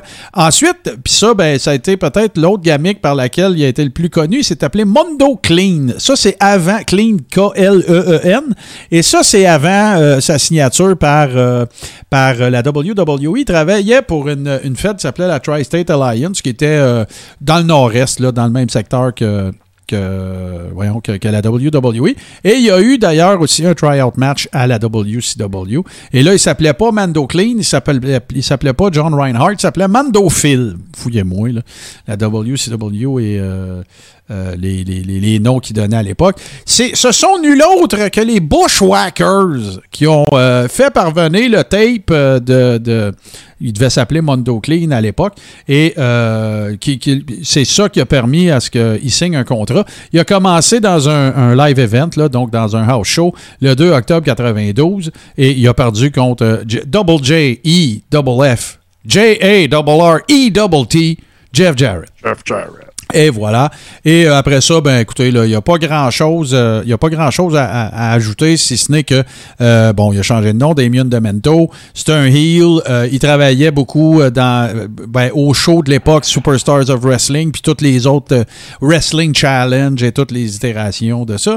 Mais, en fait, j'ai dit dans le premier combat, c'est pas vrai. Le premier main event de Monday Night Raw a eu lieu entre le 11 janvier 93, entre lui et nul autre que l'Undertaker. Évidemment, j'ai pas besoin de vous dire qui a été mis over. Euh, il a participé après ça à un Royal Rumble en 93. Euh, il a- il a- puis, euh, il a- écoute, ça, c'est le fameux Rumble aussi où est-ce qu'il y avait eu Carlos Colon dedans en 93. Euh, il y avait, il y avait, écoute, il y avait eu quand même. Je me demande si 93, même, c'est pas, c'est pas l'année aussi qu'il y avait eu. voyons, c'est parce que je veux le nommer là. Il était même âgé pour cette époque-là. Ah, moment, ça va me revenir, je vais y revenir tantôt. Euh, Puis, le, le, le- ça se résume pas mal à ça, je vous dirais, là, au niveau de sa carrière. Par la suite, ça a été euh, surtout euh, les circuits indépendants. Euh, il a continué d'utiliser son nom Damien Demento. Euh, puis ça, a un peu, euh, comment dire, il est un peu mort dans... Mort, il est pas mort, mais c'est un peu éteint. Son personnage est un peu éteint dans la brume. Il, a, il a fait des retours en 2008, en 2011, en 2000, pardon, en 2014. Mais ça s'est euh, ça pas mal ré- résumé à ça. Euh, tantôt utilisant euh, Mondo Clean, tantôt utilisant Damien Demento. Et c'est pas mal tout ce qui se. C'est pas mal tout ce qu'on peut trouver. Ce que je me souviens, moi, de Damien Demento, c'est évidemment qu'il était vraiment weird. Euh, je, me souviens que c'était pas un si mauvais worker que ça. Je, je me souviens aussi qu'à Wrestling Challenge, par Superstars of Wrestling, euh, c'est arrivé une couple de fois que. euh, ben, pas c'est arrivé une couple de fois, mais ce que j'ai eu comme impression, c'est que ils ont essayé de faire de quoi avec. Puis ça n'a juste pas collé. Parce qu'il y en a eu des victoires. Il y a eu des combats contre des faire-valoir aussi, là, à, à Superstars of Wrestling, entre autres, et tout ça. Puis euh, c'est là que, moi, j'ai l'impression que la sauce a comme, euh, justement, juste pas... euh, où les pâtes ont collé, ou en tout cas, le- l'analogie qui vous plaît. Mais... puis là, après ça, ben, tu sais, fait que ça te faisait un mid-carder, tu que tu pouvais faire justement un combat, mettons, avec lui, puis Undertaker au premier Raw. Puis ça avait pas l'air fou parce que, écoute, ça, ça- c'était correct que, c'était correct qu'il travaille avec lui, mais sinon, ben, ça n'a pas donné lieu à, à ben, ben grand-chose euh, de, de significatif. Vous autres, les gars, vous souvenez-vous de Damien Demento? Euh, Je me souviens du main event de Raw, justement, que tu parlais. Ouais. Et, écoute, je me souviens qu'il l'a fini dans un body bag. Ah oui, ben oui, ça se peut, ça. Bon point. Crise de bon call, effectivement. Euh, je pense que oui. Euh, là, juste pour. euh, pour parce que moi, quand que je cherche de quoi, je viens fou, mais je me, je me demandais si c'était pas la même année que Dick Murdoch avait fait le, le Royal Rumble. Pas en 94, ça? OK, mais en tout cas, c'est dans ces eaux-là. Mais il y, y a eu une coupe de Rumble dans ces eaux-là qu'on se demandait donc c'est que la personne qui était là faisait là. On va se le dire, là. Ouais, ben en 95, ça a eu lieu au Texas, puis il y a eu bien des invités particuliers euh, cette année-là particulièrement. Bon, ben, écoute. Ben, c'est ça. Donc, ça serait cette année-là qu'il y a eu Carlos Colon, Mil Mascaras, euh, tu sais, tout ça, là, parce qu'il y avait toute la filière hispano. euh, ouais, OK. OK, là, je comprends. Je comprends. Mais, euh, oui, puis ça ferait du sens aussi que. Tu vois, ben regarde, ça a été. euh, Dick Murdoch, on fait du branche à branche, mais Dick Murdoch, en fait, c'est en 95 qu'il a, a fait. Hey, c'est encore Ouais, pire. ça. C'est ça. C'est encore pire. Fait que, euh, écoute, il avait, il avait 49 ans, ça veut dire, si je calcule vite. Il, était, il approchait à 50 ans quand il l'a fait. Puis il y avait une popée pareil, parce que Dick Murdoch, écoute, c'est une légende là, dans le monde de la lutte. Là. Euh, il était partner, entre autres, avec Dick, avec Dick Murdoch, avec Dust- Dusty Rhodes et tout ça. Fait que, on pourra peut-être euh, éventuellement en parler, parce que c'est tout un personnage, un peu à la Wahoo McDaniels. Wahoo McDaniels qui pouvait une pinte d'huile puis qui courait un marathon après pour une gageure de 1000 pièces puis des folies de main. Je parlé dans le Coréron. Euh, pas que le méchant malade, alors euh, voilà. Euh, sinon, ben, l'autre, affaire que j'aimerais ça instituer, les gars, ça va prendre deux secondes. Si vous avez des lutteurs old school dont vous aimeriez qu'on parle, je m'adresse aux gens qui sont sur Twitch avec nous, puis ceux qui nous écoutent en podcast, allez faire un tour sur euh, Facebook, le Carréron, puis euh, fait- faites-nous part de vos suggestions. Moi, il n'y a rien de mieux que a rien de mieux que de, de- d'en apprendre ou de permettre à des gens d'en apprendre plus. Donc, ne vous gênez pas si vous avez des suggestions dans la boîte de messagerie euh, de la page Facebook. Euh, euh, aïe, je m'en allais dire ménage dimanche, je le dis non. Le Carréron. Et là, ben, les boys, euh, on va passer, on arrive en fait à notre, notre segment Les deux tonnes et ensuite on va revenir avec la chronique de Steve. Les deux tonnes de cette semaine. Explique-moi donc ça, JC, parce que je pense que je comprends c'était quoi ta thématique. Mais C'est vrai euh, que ça rock un peu aujourd'hui. Euh, Puis tu sais, dans le Ruthless Aggression, on a eu des, des tonnes un peu plus hardcore. Euh, on a une tonne de Rob Zombie là, que, que, que Edge a utilisé comme, tonne euh, comme euh, thème d'entrée. Never Gonna Stop. Puis euh, Jim Johnston là, qui avait fait de, euh, You're Gonna Pay euh, de The Undertaker qui était... il l'a pas utilisé longtemps, mais j'ai toujours bien aimé ce tune-là. Moi, je pensais que ta thématique, c'était de nous faire entendre des, des tunes de workers qui n'ont pas été les tunes pour lesquelles on s'en rappelle. Ah ben c'est excellent. Tu l'as vu d'un autre angle. Ben Moi, ouais, je trouve voilà. ça excellent. Ça sera ça. Bon, ben écoute, on passe ça avec Edge, Never Gonna Stop Me, puis c'est suivi de Undertaker, You're Gonna Pay. You think you know me, think you know me, think you know me.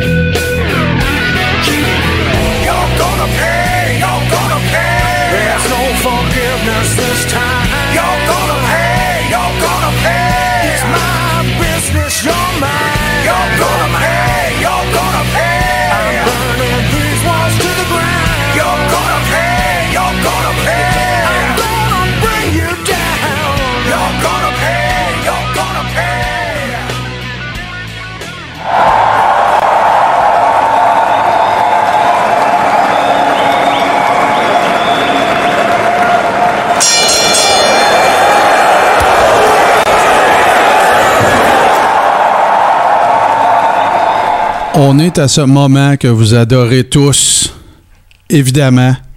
Et on parle ici euh, de, euh, des trouvailles de GC. Euh, la seule chose que je vais te demander, mon cher GC, c'est de me donner quelques secondes pour que j'aille chercher les images. Mais si tu avais, comment dirais-je, si tu avais une thématique à nous donner cette semaine, quelle serait-elle et pourquoi? Je te dirais cossin d'hiver. Euh, écoute, euh, je te dirais. Ok, des fois ça va trop loin. Ouais, hein, parce que j'avoue que effectivement, euh, comment dire, euh, il y a de ces, il y a de Des choses incroyables là-dedans. Ouais, ouais, non, c'est ça. Puis euh, je vais aller chercher ça. Mais euh, par contre, euh, je tiens quand même à te à souligner ton travail absolument magistral parce que, écoute, c'est en train de, c'est littéralement en train de devenir, écoute, un, un segment incontournable, euh, incon- voyons, incontournable du carré rond parce que euh, moi, je m'en suis fait parler. En tout cas, euh, écoute, t'es, t'es- t'es condamné maintenant à nous en préparer, je te dirais. Parce que. Ben, écoute, euh, je te dirais que j'en ai une banque assez solide en ce moment. Bon, parfait. Je peux t'en faire euh, pour un mot du bon bout. Ouais, c'est ça. Mais c'est là, par exemple, les boys, là, qu'on voit qu'à la lutte, chaque petite affaire est une opportunité pour vendre de la merch.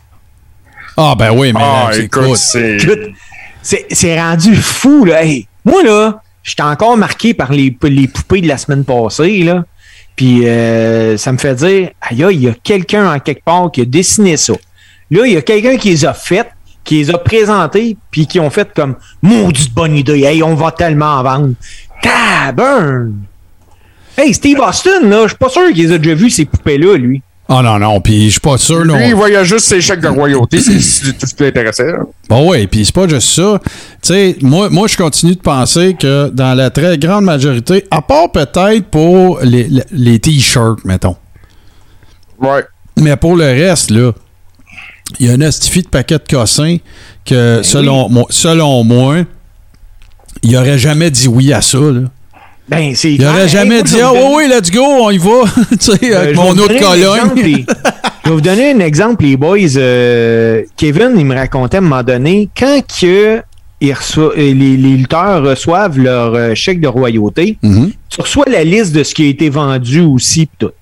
Puis à un moment donné, il s'aperçoit que il y a des lunettes de soleil Kevin Owen qui sont disponibles uniquement au Japon.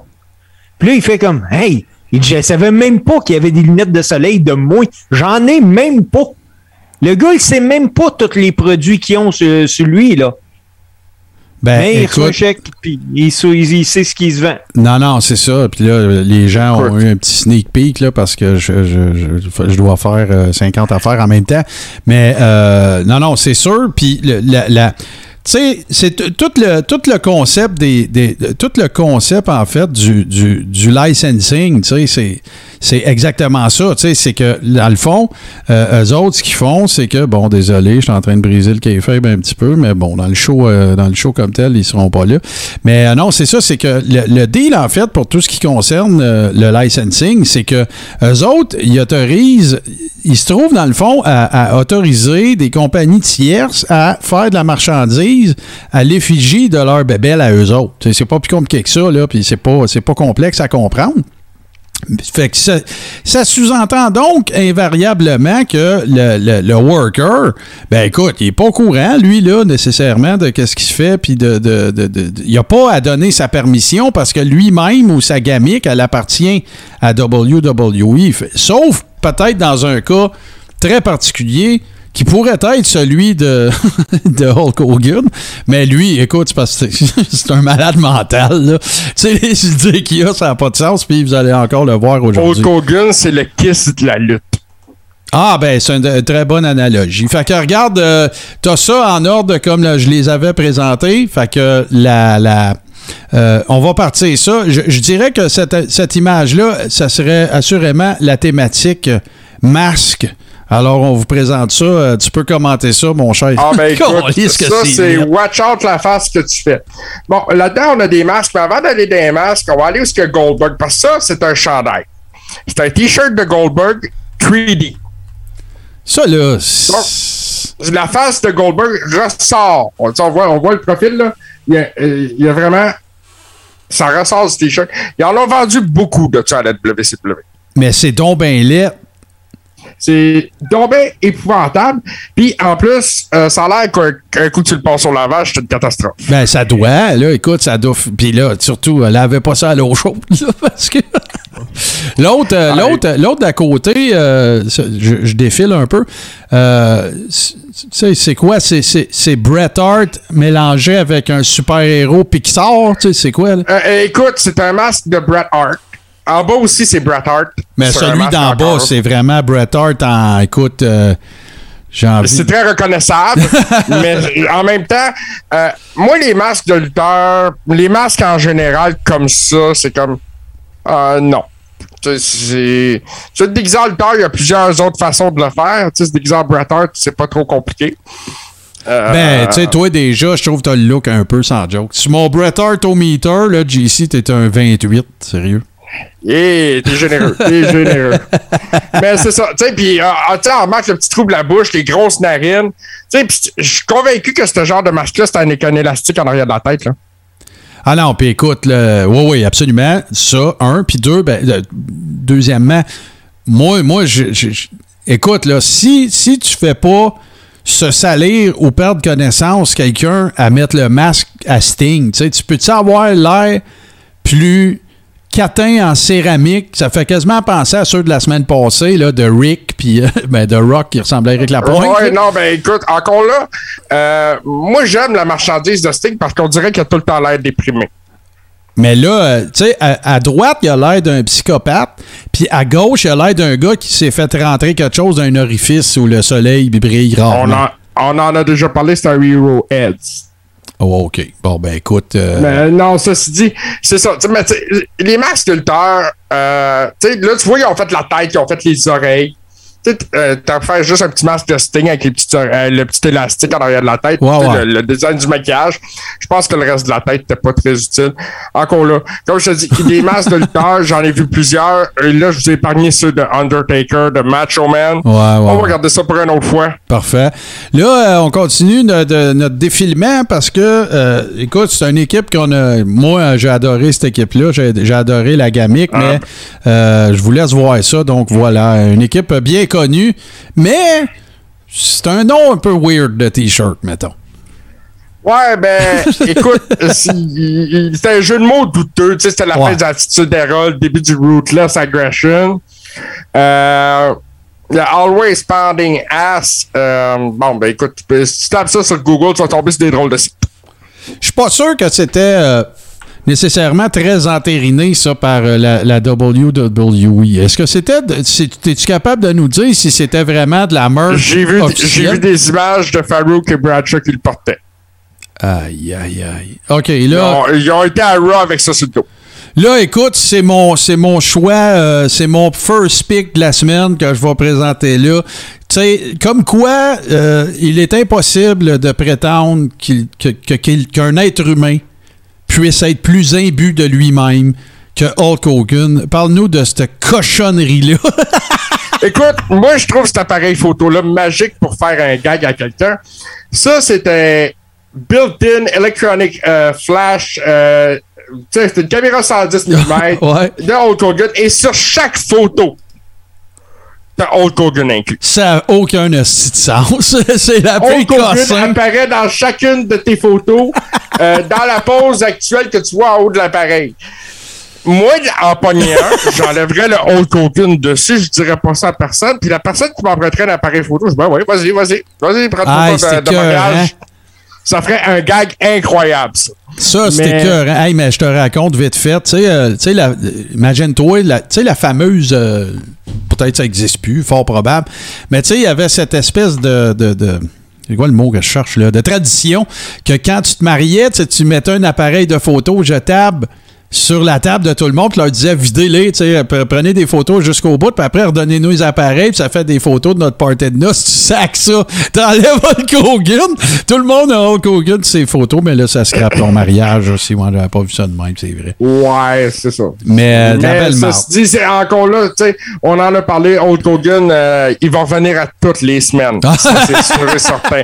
J'ai, il va revenir à toutes les semaines parce que il- à lui tout seul, il est 50% de la marchandise weird que j'ai en ce moment. Bon, parfait. Puis là, ben, écoute, euh, on reste dans le weird, hein, parce qu'on va clore ça avec euh, une équipe que beaucoup de gens ont quand même bien appréciée, mais euh, dont le couvre-chef était peut-être un peu exagéré dans cette situation. Ouais, ben là, écoute, on parle de tout ce qu'ils ont fait en mousse à la WWE. Puis ça, je me suis servi de ce chapeau-là parce que c'est d'un ridicule. Euh, puis moi, je me souviens à l'époque au Superstar, on les voyait apparaître avec ça, les faisait leur rentrer avec ça sans tête.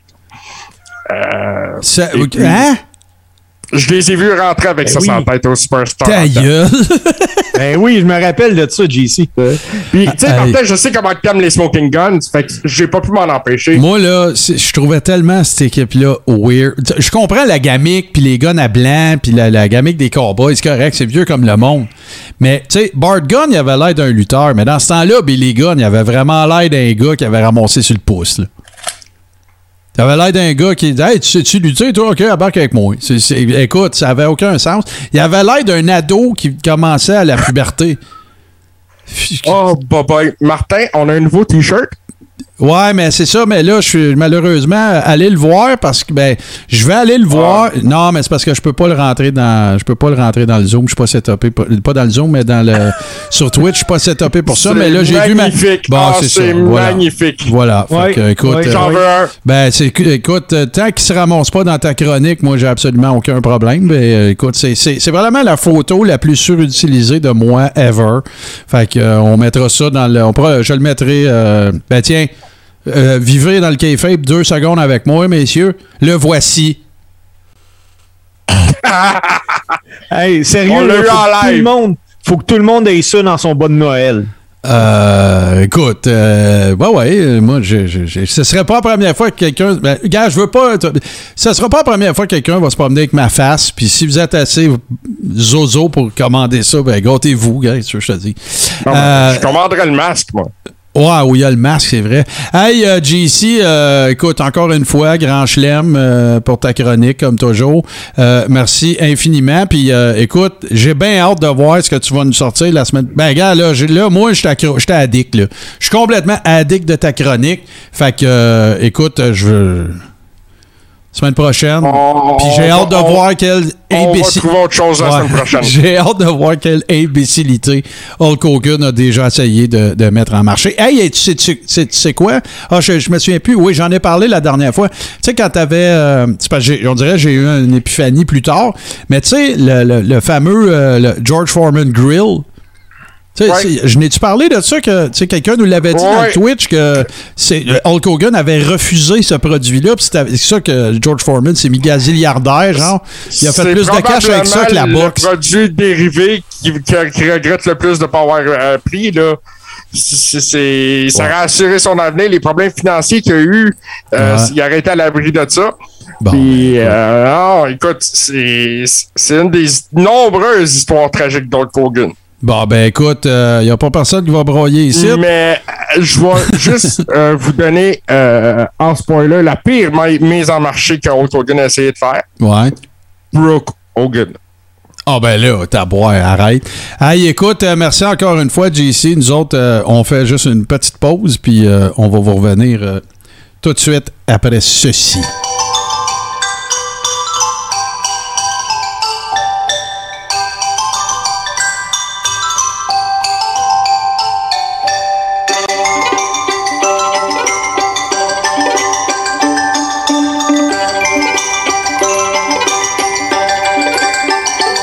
C'est avec une indissimulable joie que je vous invite tous et toutes au tout premier bisou bye traitant de l'année 2021, la première semaine de janvier. Toute l'équipe de Ménage du Dimanche travaille actuellement d'arrache-pied à la préparation de la rétrospective de cette splendide année que nous venons de passer. Au menu, vos personnages préférés, les événements marquants de ce 12 mois riche en rebondissements et en poudre de perlin PayPal. Avec, oui, mesdames et messieurs, des sketchs originaux et évidemment du Domsy. Nous vous convions donc à ce rendez-vous qui, nous pensons bien humblement, sera très couru, tant par nos fidèles abonnés, nos deep stakers, que par nos détracteurs. Merci de votre attention. À très bientôt.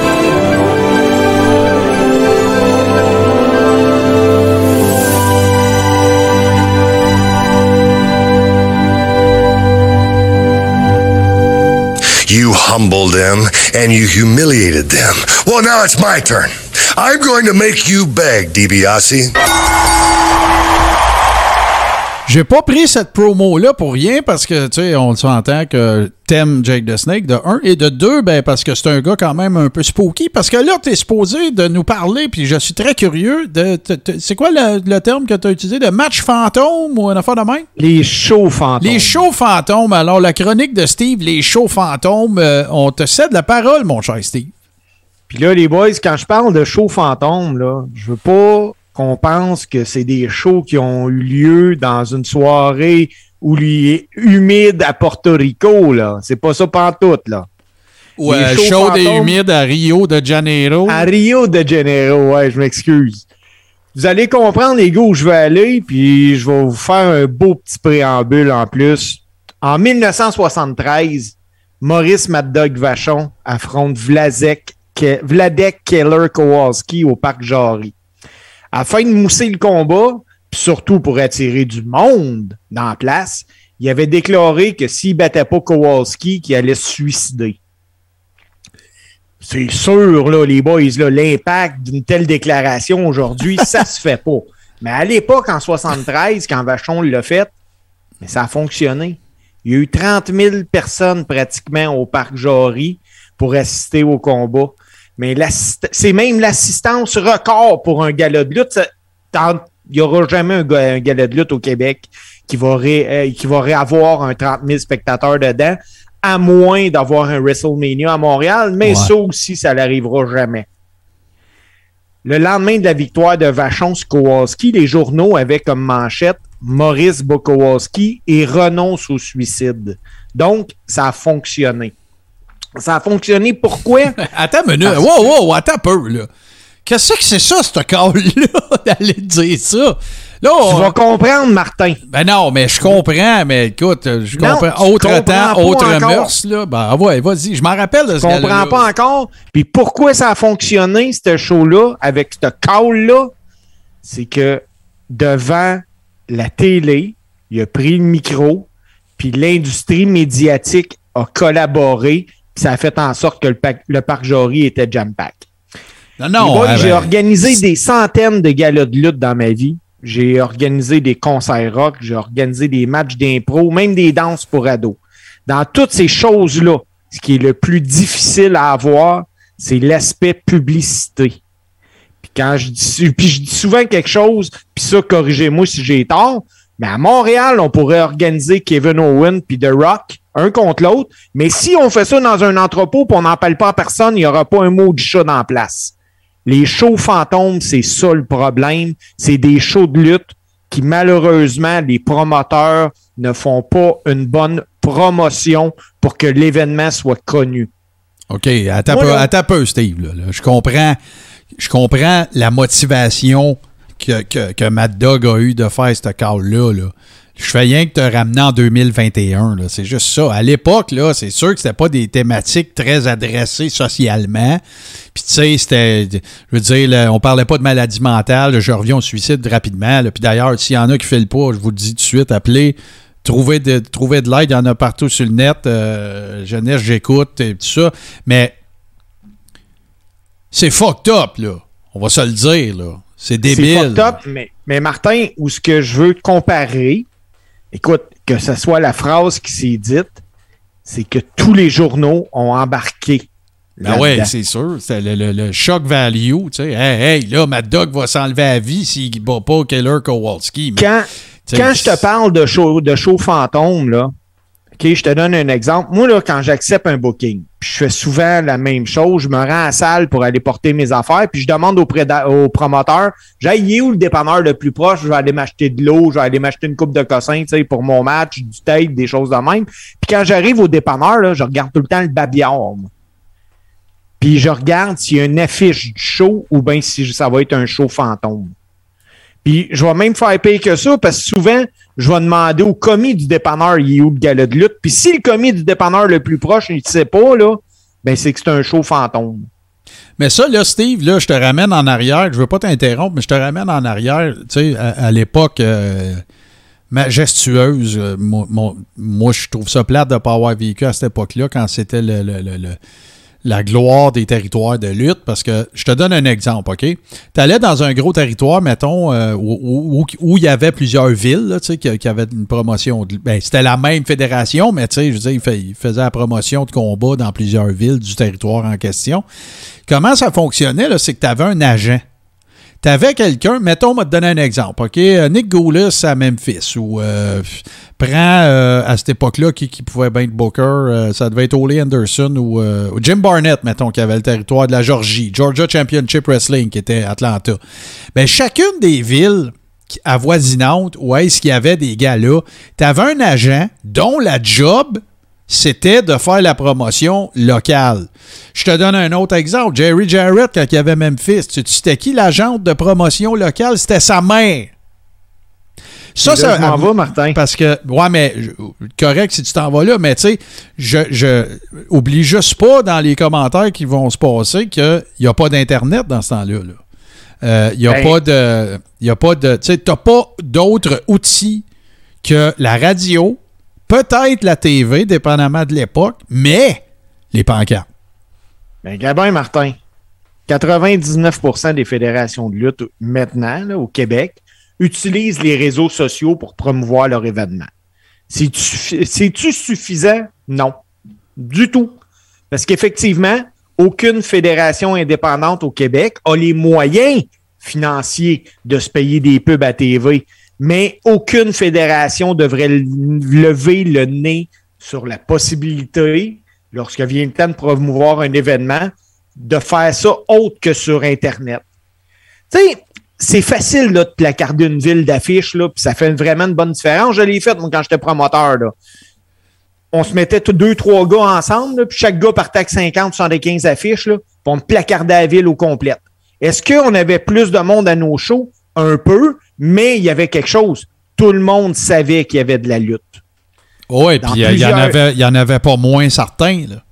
Ben non, puis dans plusieurs villes, tu as des stations de radio locales. Moi, je contactais le, le directeur Ah ouais. euh, de la programmation, puis on essayait d'obtenir trois minutes en ondes le matin pour parler de l'événement. Puis les boys, c'était super facile pour convaincre le directeur. Ce qu'on faisait, on lui donnait des billets à tirer. Puis s'il y avait quelqu'un qui venait au show avec un chandail, une casquette ou quoi que ce soit à l'effigie de la station, là, on donnait une photo gratuite avec le lutteur du choix de la personne. Ah ouais, C'était cool. super facile. Un autre moyen pour pas faire de show fantôme, je contactais les journaux locaux, moi, les lundis, parce que je savais que les lundis, c'était les heures de tomber. Puis je demandais au directeur, j'écoute, as-tu une place dans ton journal qui est pas vendue? Puis là, au lieu de mettre une petite publication, euh, oh, nous sommes euh, le média numéro un, supposons, à Valleyfield, qui est gratuit parce que c'est une pub euh, à l'interne, ben il va te la vendre, cette pub-là, puis il va te la vendre moins cher parce que le, le 2, 3, 4, 500 pièces qu'il va te la vendre, ben c'est un 2, 3, 4, 500 pièces de plus. Les shows fantômes, malheureusement, il y en a beaucoup, beaucoup trop. Puis il n'y a pas un gars qui est vraiment content. Parce que, tu sais, moi, là, si je vais, je sur un un show fantôme, puis qu'on a décidé que le cachet était, je sais pas, 250 ça sera pas moins cher parce qu'il y a moins de monde, parce que c'est au promoteur de faire sa job. Mais mon combat, il va être carolinement plus plate s'il n'y a pas un show. Mais qu'est-ce que. Là, c'est correct, tu sais, t'établis comment toi t'opérais. Maintenant, tu sais, évidemment, il y a les coûts, puis tu sais, les médias traditionnels, c'est pas donné, tu sais, pour une fête d'indie, mettons. Puis tout ça, mais qu'est-ce que. As-tu des solutions? la solution, les boys, là, c'est de se faire voir. Moi, là, Mhm. je vais vous donner des exemples bien, bien, bien faciles. Les centres d'achat sont toujours à la recherche d'animation. Tu sais, les fins de semaine, là, des fois, tu as des, des petits bands, des fois, tu as Ouais. un magicien, tu as une ferme dans le temps de Pâques. Moi, j'ai déjà fait un show de lutte dans un centre d'achat un dimanche après-midi.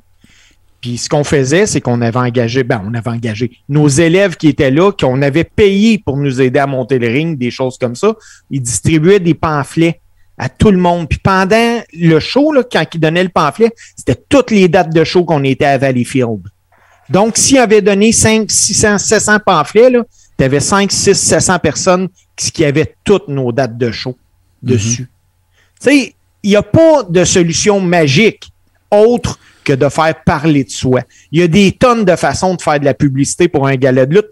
Les réseaux sociaux sont venus bonifier les possibilités. Ben oui, ça a changé la on- game, c'est sûr, là. C'est complètement. oui, là. mais on peut-tu négliger les autres choses? Non. Puis malheureusement, aujourd'hui, quand je reçois des... euh, je vois des événements euh, qui vont passer, supposons, euh, telle fédération de lutte m'envoie une invitation pour participer ou aller voir leur show. Tu sais, tu regardes, là, ah, il va y avoir 100 personnes. Non, non. Là-dessus, là, tu en as à près 10% 5% qui vont réellement y aller.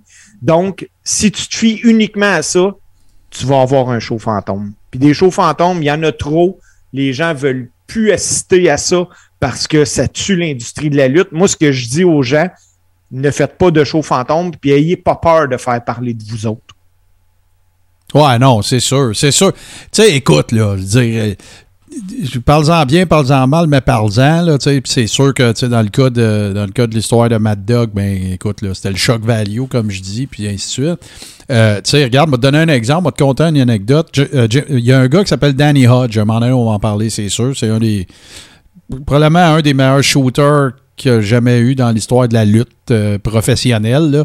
Le gars a été champion, genre deux fois de la NCAA, puis Golden Gloves la même année, genre. Tu vois le genre de freak, là. Je te donner un exemple. te donner une anecdote du gars. Il a déjà crashé son auto dans un, dans un étang, dans un petit lac. Là. Lui, il vient de, de l'Oklahoma. Puis, euh, écoute, il s'est sorti lui-même en pétant à vite. Il s'était cassé le cou dans l'accident. Puis, en se tenant le cou, il a trouvé la première maison. Puis, il a dit Tu peux t'appeler une ambulance, s'il vous plaît? Tu vois le genre de freak, là? OK? Puis, lui, il était capable d'éc- d'écraser. Il y avait, il avait un- un- une condition médicale, j'ai oublié le nom, là. J'ai déjà recherché ça, euh, qui faisait que ses tendons étaient doublés dans sa main, dans ses deux mains. Puis, il était capable de crusher une pomme avec sa main, comme ça. Vraiment, là, comme si c'était, écoute, euh, une ballonne d'eau, là. Il, fou- il des. Puis il était même capable de faire casser des paires de pinces. Fait que Jim Ross, il se promenait dans une ville où est-ce qu'il y avait de la promotion à faire. Mettons, il arrive à whatever, la ville en Oklahoma, euh, Tulsa, puis ou des petits coins, des petites villes, puis il allait, il se promenait dans un commerce avec Danny Hodge. Puis là, ben, il disait, euh, fait qu'il allait toujours dans les quincailleries, il disait, hey, t'as-tu une boîte, une vieille boîte de vieilles pinces, là? Pourquoi? Ah, va me chercher ça. Puis là, il arrivait, puis Danny Hodge pognait les pinces, puis snap, pétait les pinces. Par en dedans, là. Pas les étirant comme ça, là. Pour ceux qui me voient pas, je les étire vers l'extérieur. Non, ils les effoiraient, ils, les praillaient, comme on dit, par chez nous, là. Fait que ça, que tu penses? Hey, puis by the way, euh, on est au euh, l'auditorium, euh, machin chouette, à soir, puis tout. Tu sais, tu vois, ça, c'en est des affaires. C'est différent d'une affiche. Euh, Il y a même, écoute, il y a même des lutteurs que pour faire la promesse. Évidemment, tout ce que je raconte là, c'est dans le, le- le old school, là. Mais il y a même des lutteurs qui faisaient exprès la veille d'un gala pour aller se battre d'un bar, là. Pour que le monde, pour que le monde veuille aller le voir manger une volée le lendemain, là. Pas plus dur Moi, que je- ça. J'encourage pas personne à aller se battre d'un bar. Là, on s'entend, là. Mais quand j'arrive, Ah ouais, donc. parce, parce que c'est trop fréquent encore, puis JC, écoute, tu l'as vu euh, toi aussi, là, des shows fantômes, euh, on en voit énormément au Québec présentement, puis on en voyait avant la pandémie. Il y a tellement de façons de se démarquer à la lutte. Ah, c'est sûr, c'est sûr. Il devrait, Mais- ça devrait jamais arriver. OK, va te pitcher une grosse, grosse, grosse curve là, que tu vas dire Ah, mon tabaslac. Mais tu sais, on parle de. On parle de. de, de- de- comment, je vais, comment je vais présenter mon affaire? On a eu des commentaires, dont toi, euh, puis je veux pas te mettre la sellette, là, je veux pas te mettre sur le spot, mais tu sais, on a eu des, euh, on a quand même eu pas mal de commentaires, moi aussi, euh, au sujet de, tu sais, ce que, ce que Jacques Rougeau est en train d'essayer de faire. Ben, on en a parlé. Ça a-tu On marché? en a parlé certains? Ça a-tu On en a marché? parlé certains? Mais Jacques est allé à la radio, il est allé partout pour parler de son projet. Ah ouais, c'est ça. Mais tu sais, euh, est-ce donc à dire que, tu sais, dans un sens, euh, il, il- il- il met en pratique ce dont tu parles, puis que là, ben, si ça marche, on va, tu vas dire, euh, ah ben, tu vois, il a fait la bonne affaire? Ben, Jacques Rougeau, là, on, on va, on va se l'avouer. Là. Jacques Rougeau appelle le recherchiste demain matin et de Denis Lévesque, puis il réussit à passer à Denis C'est Lévesque. sûr, c'est sûr. Ah ouais, parce qu'il parce est qu'il connu, c'est une figure Parce qu'il connue. est connu, il a une certaine notoriété à la lutte. Puis Jacques Rougeau, ça, il a compris comment l'utiliser. Mhm. Non, c'est sûr. C'est sûr et certain. Puis écoute, là, euh, euh, j'ai-tu besoin de te parler de Oui Papa? Puis au bon marché, tu sais? Ben, c'est ça. Euh, ça. écoute, la pub de Desjardins avec Véronique Taillefer dedans, que c'est la phrase la plus, dure, la plus dure à dire de l'histoire de l'humanité, ben c'est pas Psakavi, saucé avec Ficopin. M'en rappelle. Là, Ben je- oui. là les plus jeunes ne se rappelleront peut-être pas de ça. Là. JC a l'air d'un chien sur l'autoroute en ce moment, mais. Euh, mais si on euh, t'entend pas, ton micro est voilà. Ouais, c'est ça, euh, la phrase la plus euh, surutilisée de l'année. Oh, euh, ben non, c'est. c'est- Ah oui, oui, t'es sur mute. Ah oui, c'est ça, c'est ça. Aïe, t'es vite en salle. On voit que t'es pas, tu t'en pas travaillé dans deux heures de nuit, hein? Il était tout là. là. Mais, Ah euh, ouais. mais euh, non, non, c'est ça. Écoute, écoute, c'est sûr que les règles du gros bon sens en termes de visibilité vont s'appliquer quand tu parles d'un truc comme un gala de lutte. C'est la même affaire à propos de pas mal n'importe quel type d'événement que tu voudrais tenir. Mon point, Puis écoute, hey, en aucun cas ne voudrais-je voir l'air de faire mon petit Joe connaissant, mais ça m'arrive de promouvoir des affaires de temps en temps. L'affaire que moi je trouve fantastique, c'est que si tu veux faire la promotion puis faire jaser de toi, qu'est-ce que tu as de mieux qu'un lutteur qui sont des personnages plus grands que nature, qui sont des gens que, tu sais, des kids aspirent à devenir, ils sont en shape, sont grands, sont gros, sont forts. Tu sais, est-ce qu'il n'y aurait pas moyen de tirer profit peut-être un peu plus de ça? Fort probable. Maintenant, ben écoute, là, s'il y en a qui, euh, qui, qui, qui- qui ont des idées, ben moi, en tout cas, c'est si tu fais différent, tu vas avoir des résultats différents. la plus belle promotion que j'ai vue depuis le retour de la, de la lutte là, de, après pandémie, elle s'est passée à Québec, à la NSPW. Les gens qui se présentent sur place doivent avoir euh, leur masque, avoir reçu les deux doses de vaccin, le passeport vaccinal. Et les trois personnes qui sont à la porte, là, c'est pas trois personnes de la salle, c'est trois lutteurs en habit de lutte qui contrôlent les gens et qui leur souhaitent la bienvenue. Ça, c'est très hot, très cool. C'est incroyable. Très, très C'est- cool. c'est- C'est de même que ça doit se passer en 2021. C'est une promotion qui est débile. En plus, les gens ont réussi à parler à, à leurs lutteurs et tout ça à, à l'entrée. Écoute, je, je te dis pas de, de mettre ton heel numéro un là, là. Mais. euh, Ben, ça existe plus. Ça existe plus des Hills anyway, euh, Steve, voyons. Non. K-Fabe is dead. Mais bon, je ma, repartirai ma pas chronique était simplement pour dire que les shows fantômes en 2021, ça n'a pas raison d'être. Bon, ben écoute, en tout cas, il y a une chose qui est sûre, c'est que ça a donné lieu à une conversation euh, très intéressante. Alors, euh, euh, toujours très intéressant et pertinent, mon cher, mon cher Steve.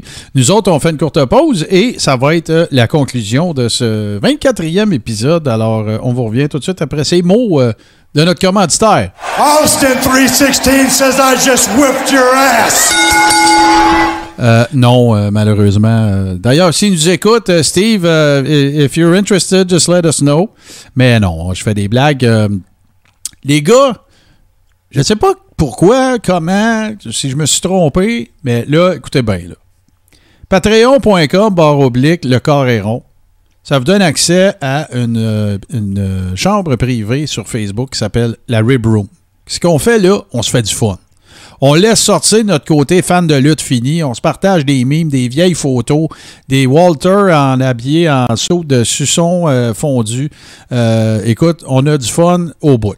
L'autre affaire, c'est qu'on regarde le Big Four de la WWE ensemble, puis euh, on commence à intégrer tranquillement, puis quand ça donne, on fait des watch-alongs aussi de la AEW. Et là, ben, je ne sais pas si je m'étais trompé dans les dates, mais là, le prochain gros pay-per-view qui va avoir lieu, c'est euh, le Royal Rumble de 2022.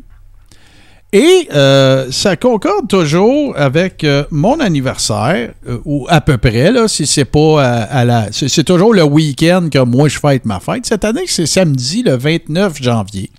Comment ça fonctionne? Ben, c'est pas compliqué. C'est qu'on se, on se rejoint tous dans une salle privée sur Zoom et euh, on regarde le combat, mais au moyen de notre dispositif de notre choix. Il y en a que c'est le network, c'est TV. Il y en a que c'est sur le net. Il y en a que c'est à d'autres places. Ça ne nous regarde pas. Mais sachez que nous ne streamons évidemment pas l'événement, sauf qu'on le regarde toute la gang ensemble. On se fait des petits pots, on fait tirer de la merch. euh, on a du fun, toute la gang ensemble. C'est ce qu'on a à vous offrir en faisant partie euh, de la plateforme Patreon du Coréron. patreon.com, barre oblique, le Coréron. Euh, nous autres, on a du fun à faire ça. On n'a pas d'idée de grandeur. On n'a pas d'idée non plus de, de, de s'acheter un condo en Floride en colocation, moi, JC puis Steve. Euh, C'est surtout parce que la raison pour laquelle on a créé cette plateforme-là, parce que ça coûte, cinq- ça coûte 7 par mois, ben, c'est justement pour euh, un petit peu euh, compenser le temps qu'on met et euh, le fait que, ben, regarde, on met pas de pub dans rien. Puis oui, on met des pubs de, de, de ce que moi je fais, mais tu sais, je veux dire, on, fait ça sans prétention. Fait que si ça vous tente de vous joindre à nous autres, patreon.com, barre oblique, le corps est rond. La semaine prochaine, moi, je trouve que JC, il a eu une tabarslack de bonne idée. On va faire un top 5, puisqu'on essaie de faire un top 5 à toutes les semaines. Là, ça a été Tommy, mais euh, top 5 meilleur feud NXT. Ça, c'est un très, très, très, très bon sujet. Euh, très, très content de ça. Ça va me faire faire euh, revoir une coupe d'affaires, revoir euh, quelques combats, puis quelques feuds aussi, puis faire quelques recherches, comme on dit par chez nous. Alors voilà. Est-ce que Steve, tu as une petite idée de ce, que, de, ce, de ce dont tu vas nous entretenir la semaine prochaine? Écoute, j'ai aucune idée. Martin, parce que j'explique. Le- Habituellement, moi, je, je trouve euh, mes chroniques euh, la fin de semaine. Là, on est vendredi. Euh, la chronique que j'avais pensé faire, je viens de la faire. Donc, euh, mais j'ai encore plus de temps pour en trouver une. Bon, donc, on ben, va, écoute. on De toute aller façon- avec un sujet. On sait que ça va être intéressant parce que ça l'est tout le temps. Euh, est-ce qu'il y aura gamique de merde? Est-ce qu'il y, aura chronique de lutteur old school? Hey, c'est-tu pas le fun de pas le savoir? Tu sais, c'est un peu comme le contraire de regarder Monday Night Raw. Mais tu sais pas ce qui va se passer. Tu sais pas si ça va être une promo de 20 minutes. Tu sais pas s'il va y avoir un A contre B puis un C contre D ou un tournoi plate euh, qui dure deux jours puis des affaires de même. Fait que c'est ça le carréron. Qu'est-ce que tu voulais dire, Steve? Mais euh, quand on parlait, tu parlais de gimmick de merde, là. Il y a un gars qui m'a flashé cette semaine, ben, Ouais. j'écoutais de la vieille lutte, le Fantasio. Ouais, ouais. Ah, c'est- ben non, wow, wow, wow, arrêtez, c'était dans saison 1, ça. Ouais, je Ah! me, me semble que j'avais entendu ça. Ben oui, ben oui, ben oui. Fantasio qui faisait sortir des, des, des coulombes de- d'un step-in des refs, j'exagère. Ah, mais ça avait c'était n'importe sens. quoi. Ça avait n'importe quoi. Puis le pire, ce gars-là, c'était un hispanophone.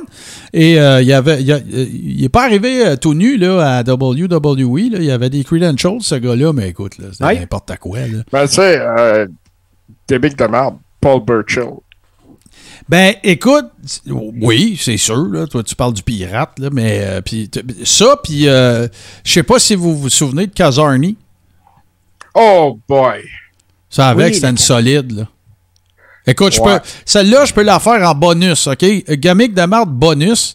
En fait, tu sais, vous- si vous avez déjà, si jamais j'ai, bon, OK, on recule. La lutte a commencé dans les fêtes foraines et on, traitait souvent les lutteurs de carny. C'est quoi un carny? Ben, c'est un forain. C'est quelqu'un qui vit euh, comme un nomade, avec une troupe, puis tout le kit, puis les fêtes foraines, puis la patente. Puis ces gens-là, parce que, euh, ils- comment dire, euh, il y avait beaucoup de gamiques là-dedans, ben, il s'est inventé une langue qui s'appelle le Carney. Et le Carney, je ne suis pas capable de le parler. Je, serais probablement capable de popper le comprendre parce que, je vais vous donner un exemple. C'est- c'est- Il y, a- il y a beaucoup d'ajouts de Z qui remplacent des consonnes. Fait que si tu dis le mot Carney en Carney, ça donne Kazarni. C'est de là que ça vient le nom du gars. Parce que pourquoi qu'ils l'avaient habillé comme ça? Puis tout ça, ben, ils ont voulu en faire un personnage de Carney. Donc, un personnage. C'est pour ça qu'il avait l'air cinglé un peu. C'est pour ça que dans ses vignettes, euh, il parlait de. Tu le voyais sur les lieux d'une fête foraine, un peu comme Beauce Carnaval. Fait que c'est pour ça qu'il l'a appelé euh, de. Qu'il l'a appelé Kazarni, parce que c'est le mot Carney en Carney, c'est Kazarni. Ça a l'air weird à dire, tout ça. Euh, ou, euh, euh, tu sais, mettons, tu veux dire, c'était quoi? tu shit en anglais, shit en anglais, tu veux le dire en Carney, c'est de chenitz ou une affaire comme ça. Fait que, tu sais, c'est juste du remplacement de syllabes et tout ça. Fait que là, ben, parce que Paul Burchill était capable de parler Popeye le Carney, ben, il, faisait faire des promos qui faisaient des bouts en Carney aussi. Fait que, écoute, là, c'était ben trop, tu sais, c'était post-moderne, néo-apocalyptique, là, un peu son affaire, là. Fait que ça marchait pas ben, ben, mais oui, Paul Burchill. Puis le pire, là, c'est que c'est un esti de bon worker, ce gars-là. Très, très bon, d'ailleurs. Fait qu'il a même Oui. été champion par équipe avec, euh, comment il s'appelle, le, le petit... London, c'est ça? Oui, avec. euh, puis écoute, ils ont Paul été. London. Paul London, puis ils ont été. euh, écoute, ça- ils, ont, ils ont presque été champions pendant un an. T'as des méchants, des méchants bons workers. Fait qu'en tout cas, c'est ça, Kazarni. Euh, Petite gamique de marde bonus. Parce que j'oserais pas faire une. Ben, c'est un peu comme Barry Darso. Il y a eu toutes les gamiques, le gars. La, gamique de marde de Barry Darso, ça s'appelle Les gamiques de marde de Barry Darso. Il y a eu Monsieur All in One. Il y a eu. euh, écoute, a- ben, évidemment, j'ai pas mis Demolition là-dedans. Un moment donné, il y avait Bully, euh, machin, chouette. Après ça, il y a, eu Repo Man. Après, écoute, le gars. Juste, il a jamais pu revenir comme, comme ça a été dans le, dans, le- cas de Demolition. Que, mais euh, lui aussi, de toute c'est toutes des gamiques de merde. Hey, puis vous me faites penser d'ailleurs, euh, ça va être euh, la conclusion du show, messieurs, mais euh, si vous êtes Pardon, si vous n'êtes pas allé faire un tour encore, allez faire un tour sur- la chaîne euh, YouTube euh, Le Coréron parce que euh, là, si vous allez faire un tour, d'ailleurs, vous le voyez à l'écran, ben, vous allez constater que les épisodes complets, on les présente en vidéo à nos patrons en priorité. Mais lorsque le nouveau est, sorti déjà puis qu'on le présente aux patrons, ben, l'ancien, on vous le rend disponible. Fait que s'il y en a des épisodes passés que vous aimez ça regarder en vidéo, ben gênez-vous pas, allez faire un tour là. C'est très important parce que je suis un épais. Puis j'ai oublié l'adresse Gmail du compte d'avant. Fait que j'ai pas pu supprimer le compte d'avant. Fait que là, ben, vous le voyez à l'écran. Là, le bon, là, c'est celui que je vous montre présentement. Fait qu'allez faire un tour, abonnez-vous. Puis euh, il va continuer d'y avoir du contenu, dont les shows complets de un, mais la gamique de marde. Puis euh, définitivement d'autres affaires aussi. Parce que euh, en 2022, les boys, et c'est une idée que JC avait eue qui est excellente. Ce sera pas long, JC. Ce sera pas long, Steve. Les vignettes. faut qu'on parle des vignettes. faut qu'on fasse des top 5 de vignettes. Parce que les vignettes, ça fait partie de la lutte old school encore plus. Tu sais, il y en a plus ben ben à Star. Il y en a une à Raw là, qui roule. là. J'oublie son nom. Là, un, moyen oriental qui s'en vient, là, qui a l'air bien méchant. là. Mais écoute, là, qu'on parle des vignettes de Honky Tonk Man, Jeff Jarrett, Mr. Perfect. Il y en a eu tellement. Euh, Razor Ramon. Fait que ça aussi, on va définitivement finir euh, par vous présenter ça. Et en conclusion, mon cher Steve, tu voulais nous dire que. Oui. Ben, je voulais vous dire que, en plus, les... ce que JC nous présente dans ses chroniques, les trouvailles, là, sur YouTube, les gens vont le voir. Ben ouais, ben ouais, il faut qu'ils voient ça. Mais la meilleure manière de de se joindre à nous pour vivre l'expérience live, c'est évidemment de venir nous rejoindre sur Twitch les lundis à 20h, comme euh, c'est le cas ce soir. Euh, rappel amical dans ce cas-ci. Vous allez dire pourquoi tu nous dis ça, on est à la fin, on le sait, mais euh, évidemment, on a pré-enregistré cet épisode-là pour des raisons euh, logistiques, mais normalement, on est live euh, sur, sur Twitch. Puis il va assurément y avoir une petite pause dans le temps des fêtes. Alors, la diffusion que vous regardez présentement, lundi à 20h, euh, c'est le 13. Il va y avoir un show le 20, puis après ça, on prend un petit congé pour revenir en pleine forme en 2022 avec plein de nouvelles idées, des niaiseries de JC, des chroniques de Steve, des lutteurs old school, des gamiques de marde, puis toute la patente. Fait que, messieurs, sur ces belles paroles, je vous dis un énorme merci. Merci euh, d'avoir pu nous accommoder aussi euh, à JC, qui est un travailleur essentiel et dont on salue le travail. Puis euh, nous autres, ben, on vous retrouve la semaine prochaine. Et avant qu'on se quitte, évidemment, vous connaissez la tradition, le meilleur mash-up de musique de lutte, show de lutte présenté sur la chaîne Twitch, twitch.tv barre oblique P-O-D-C-A-S-S-E. Et c'est une création de mon grand chum, Super Dave Bérubé. À la semaine prochaine, tout le monde.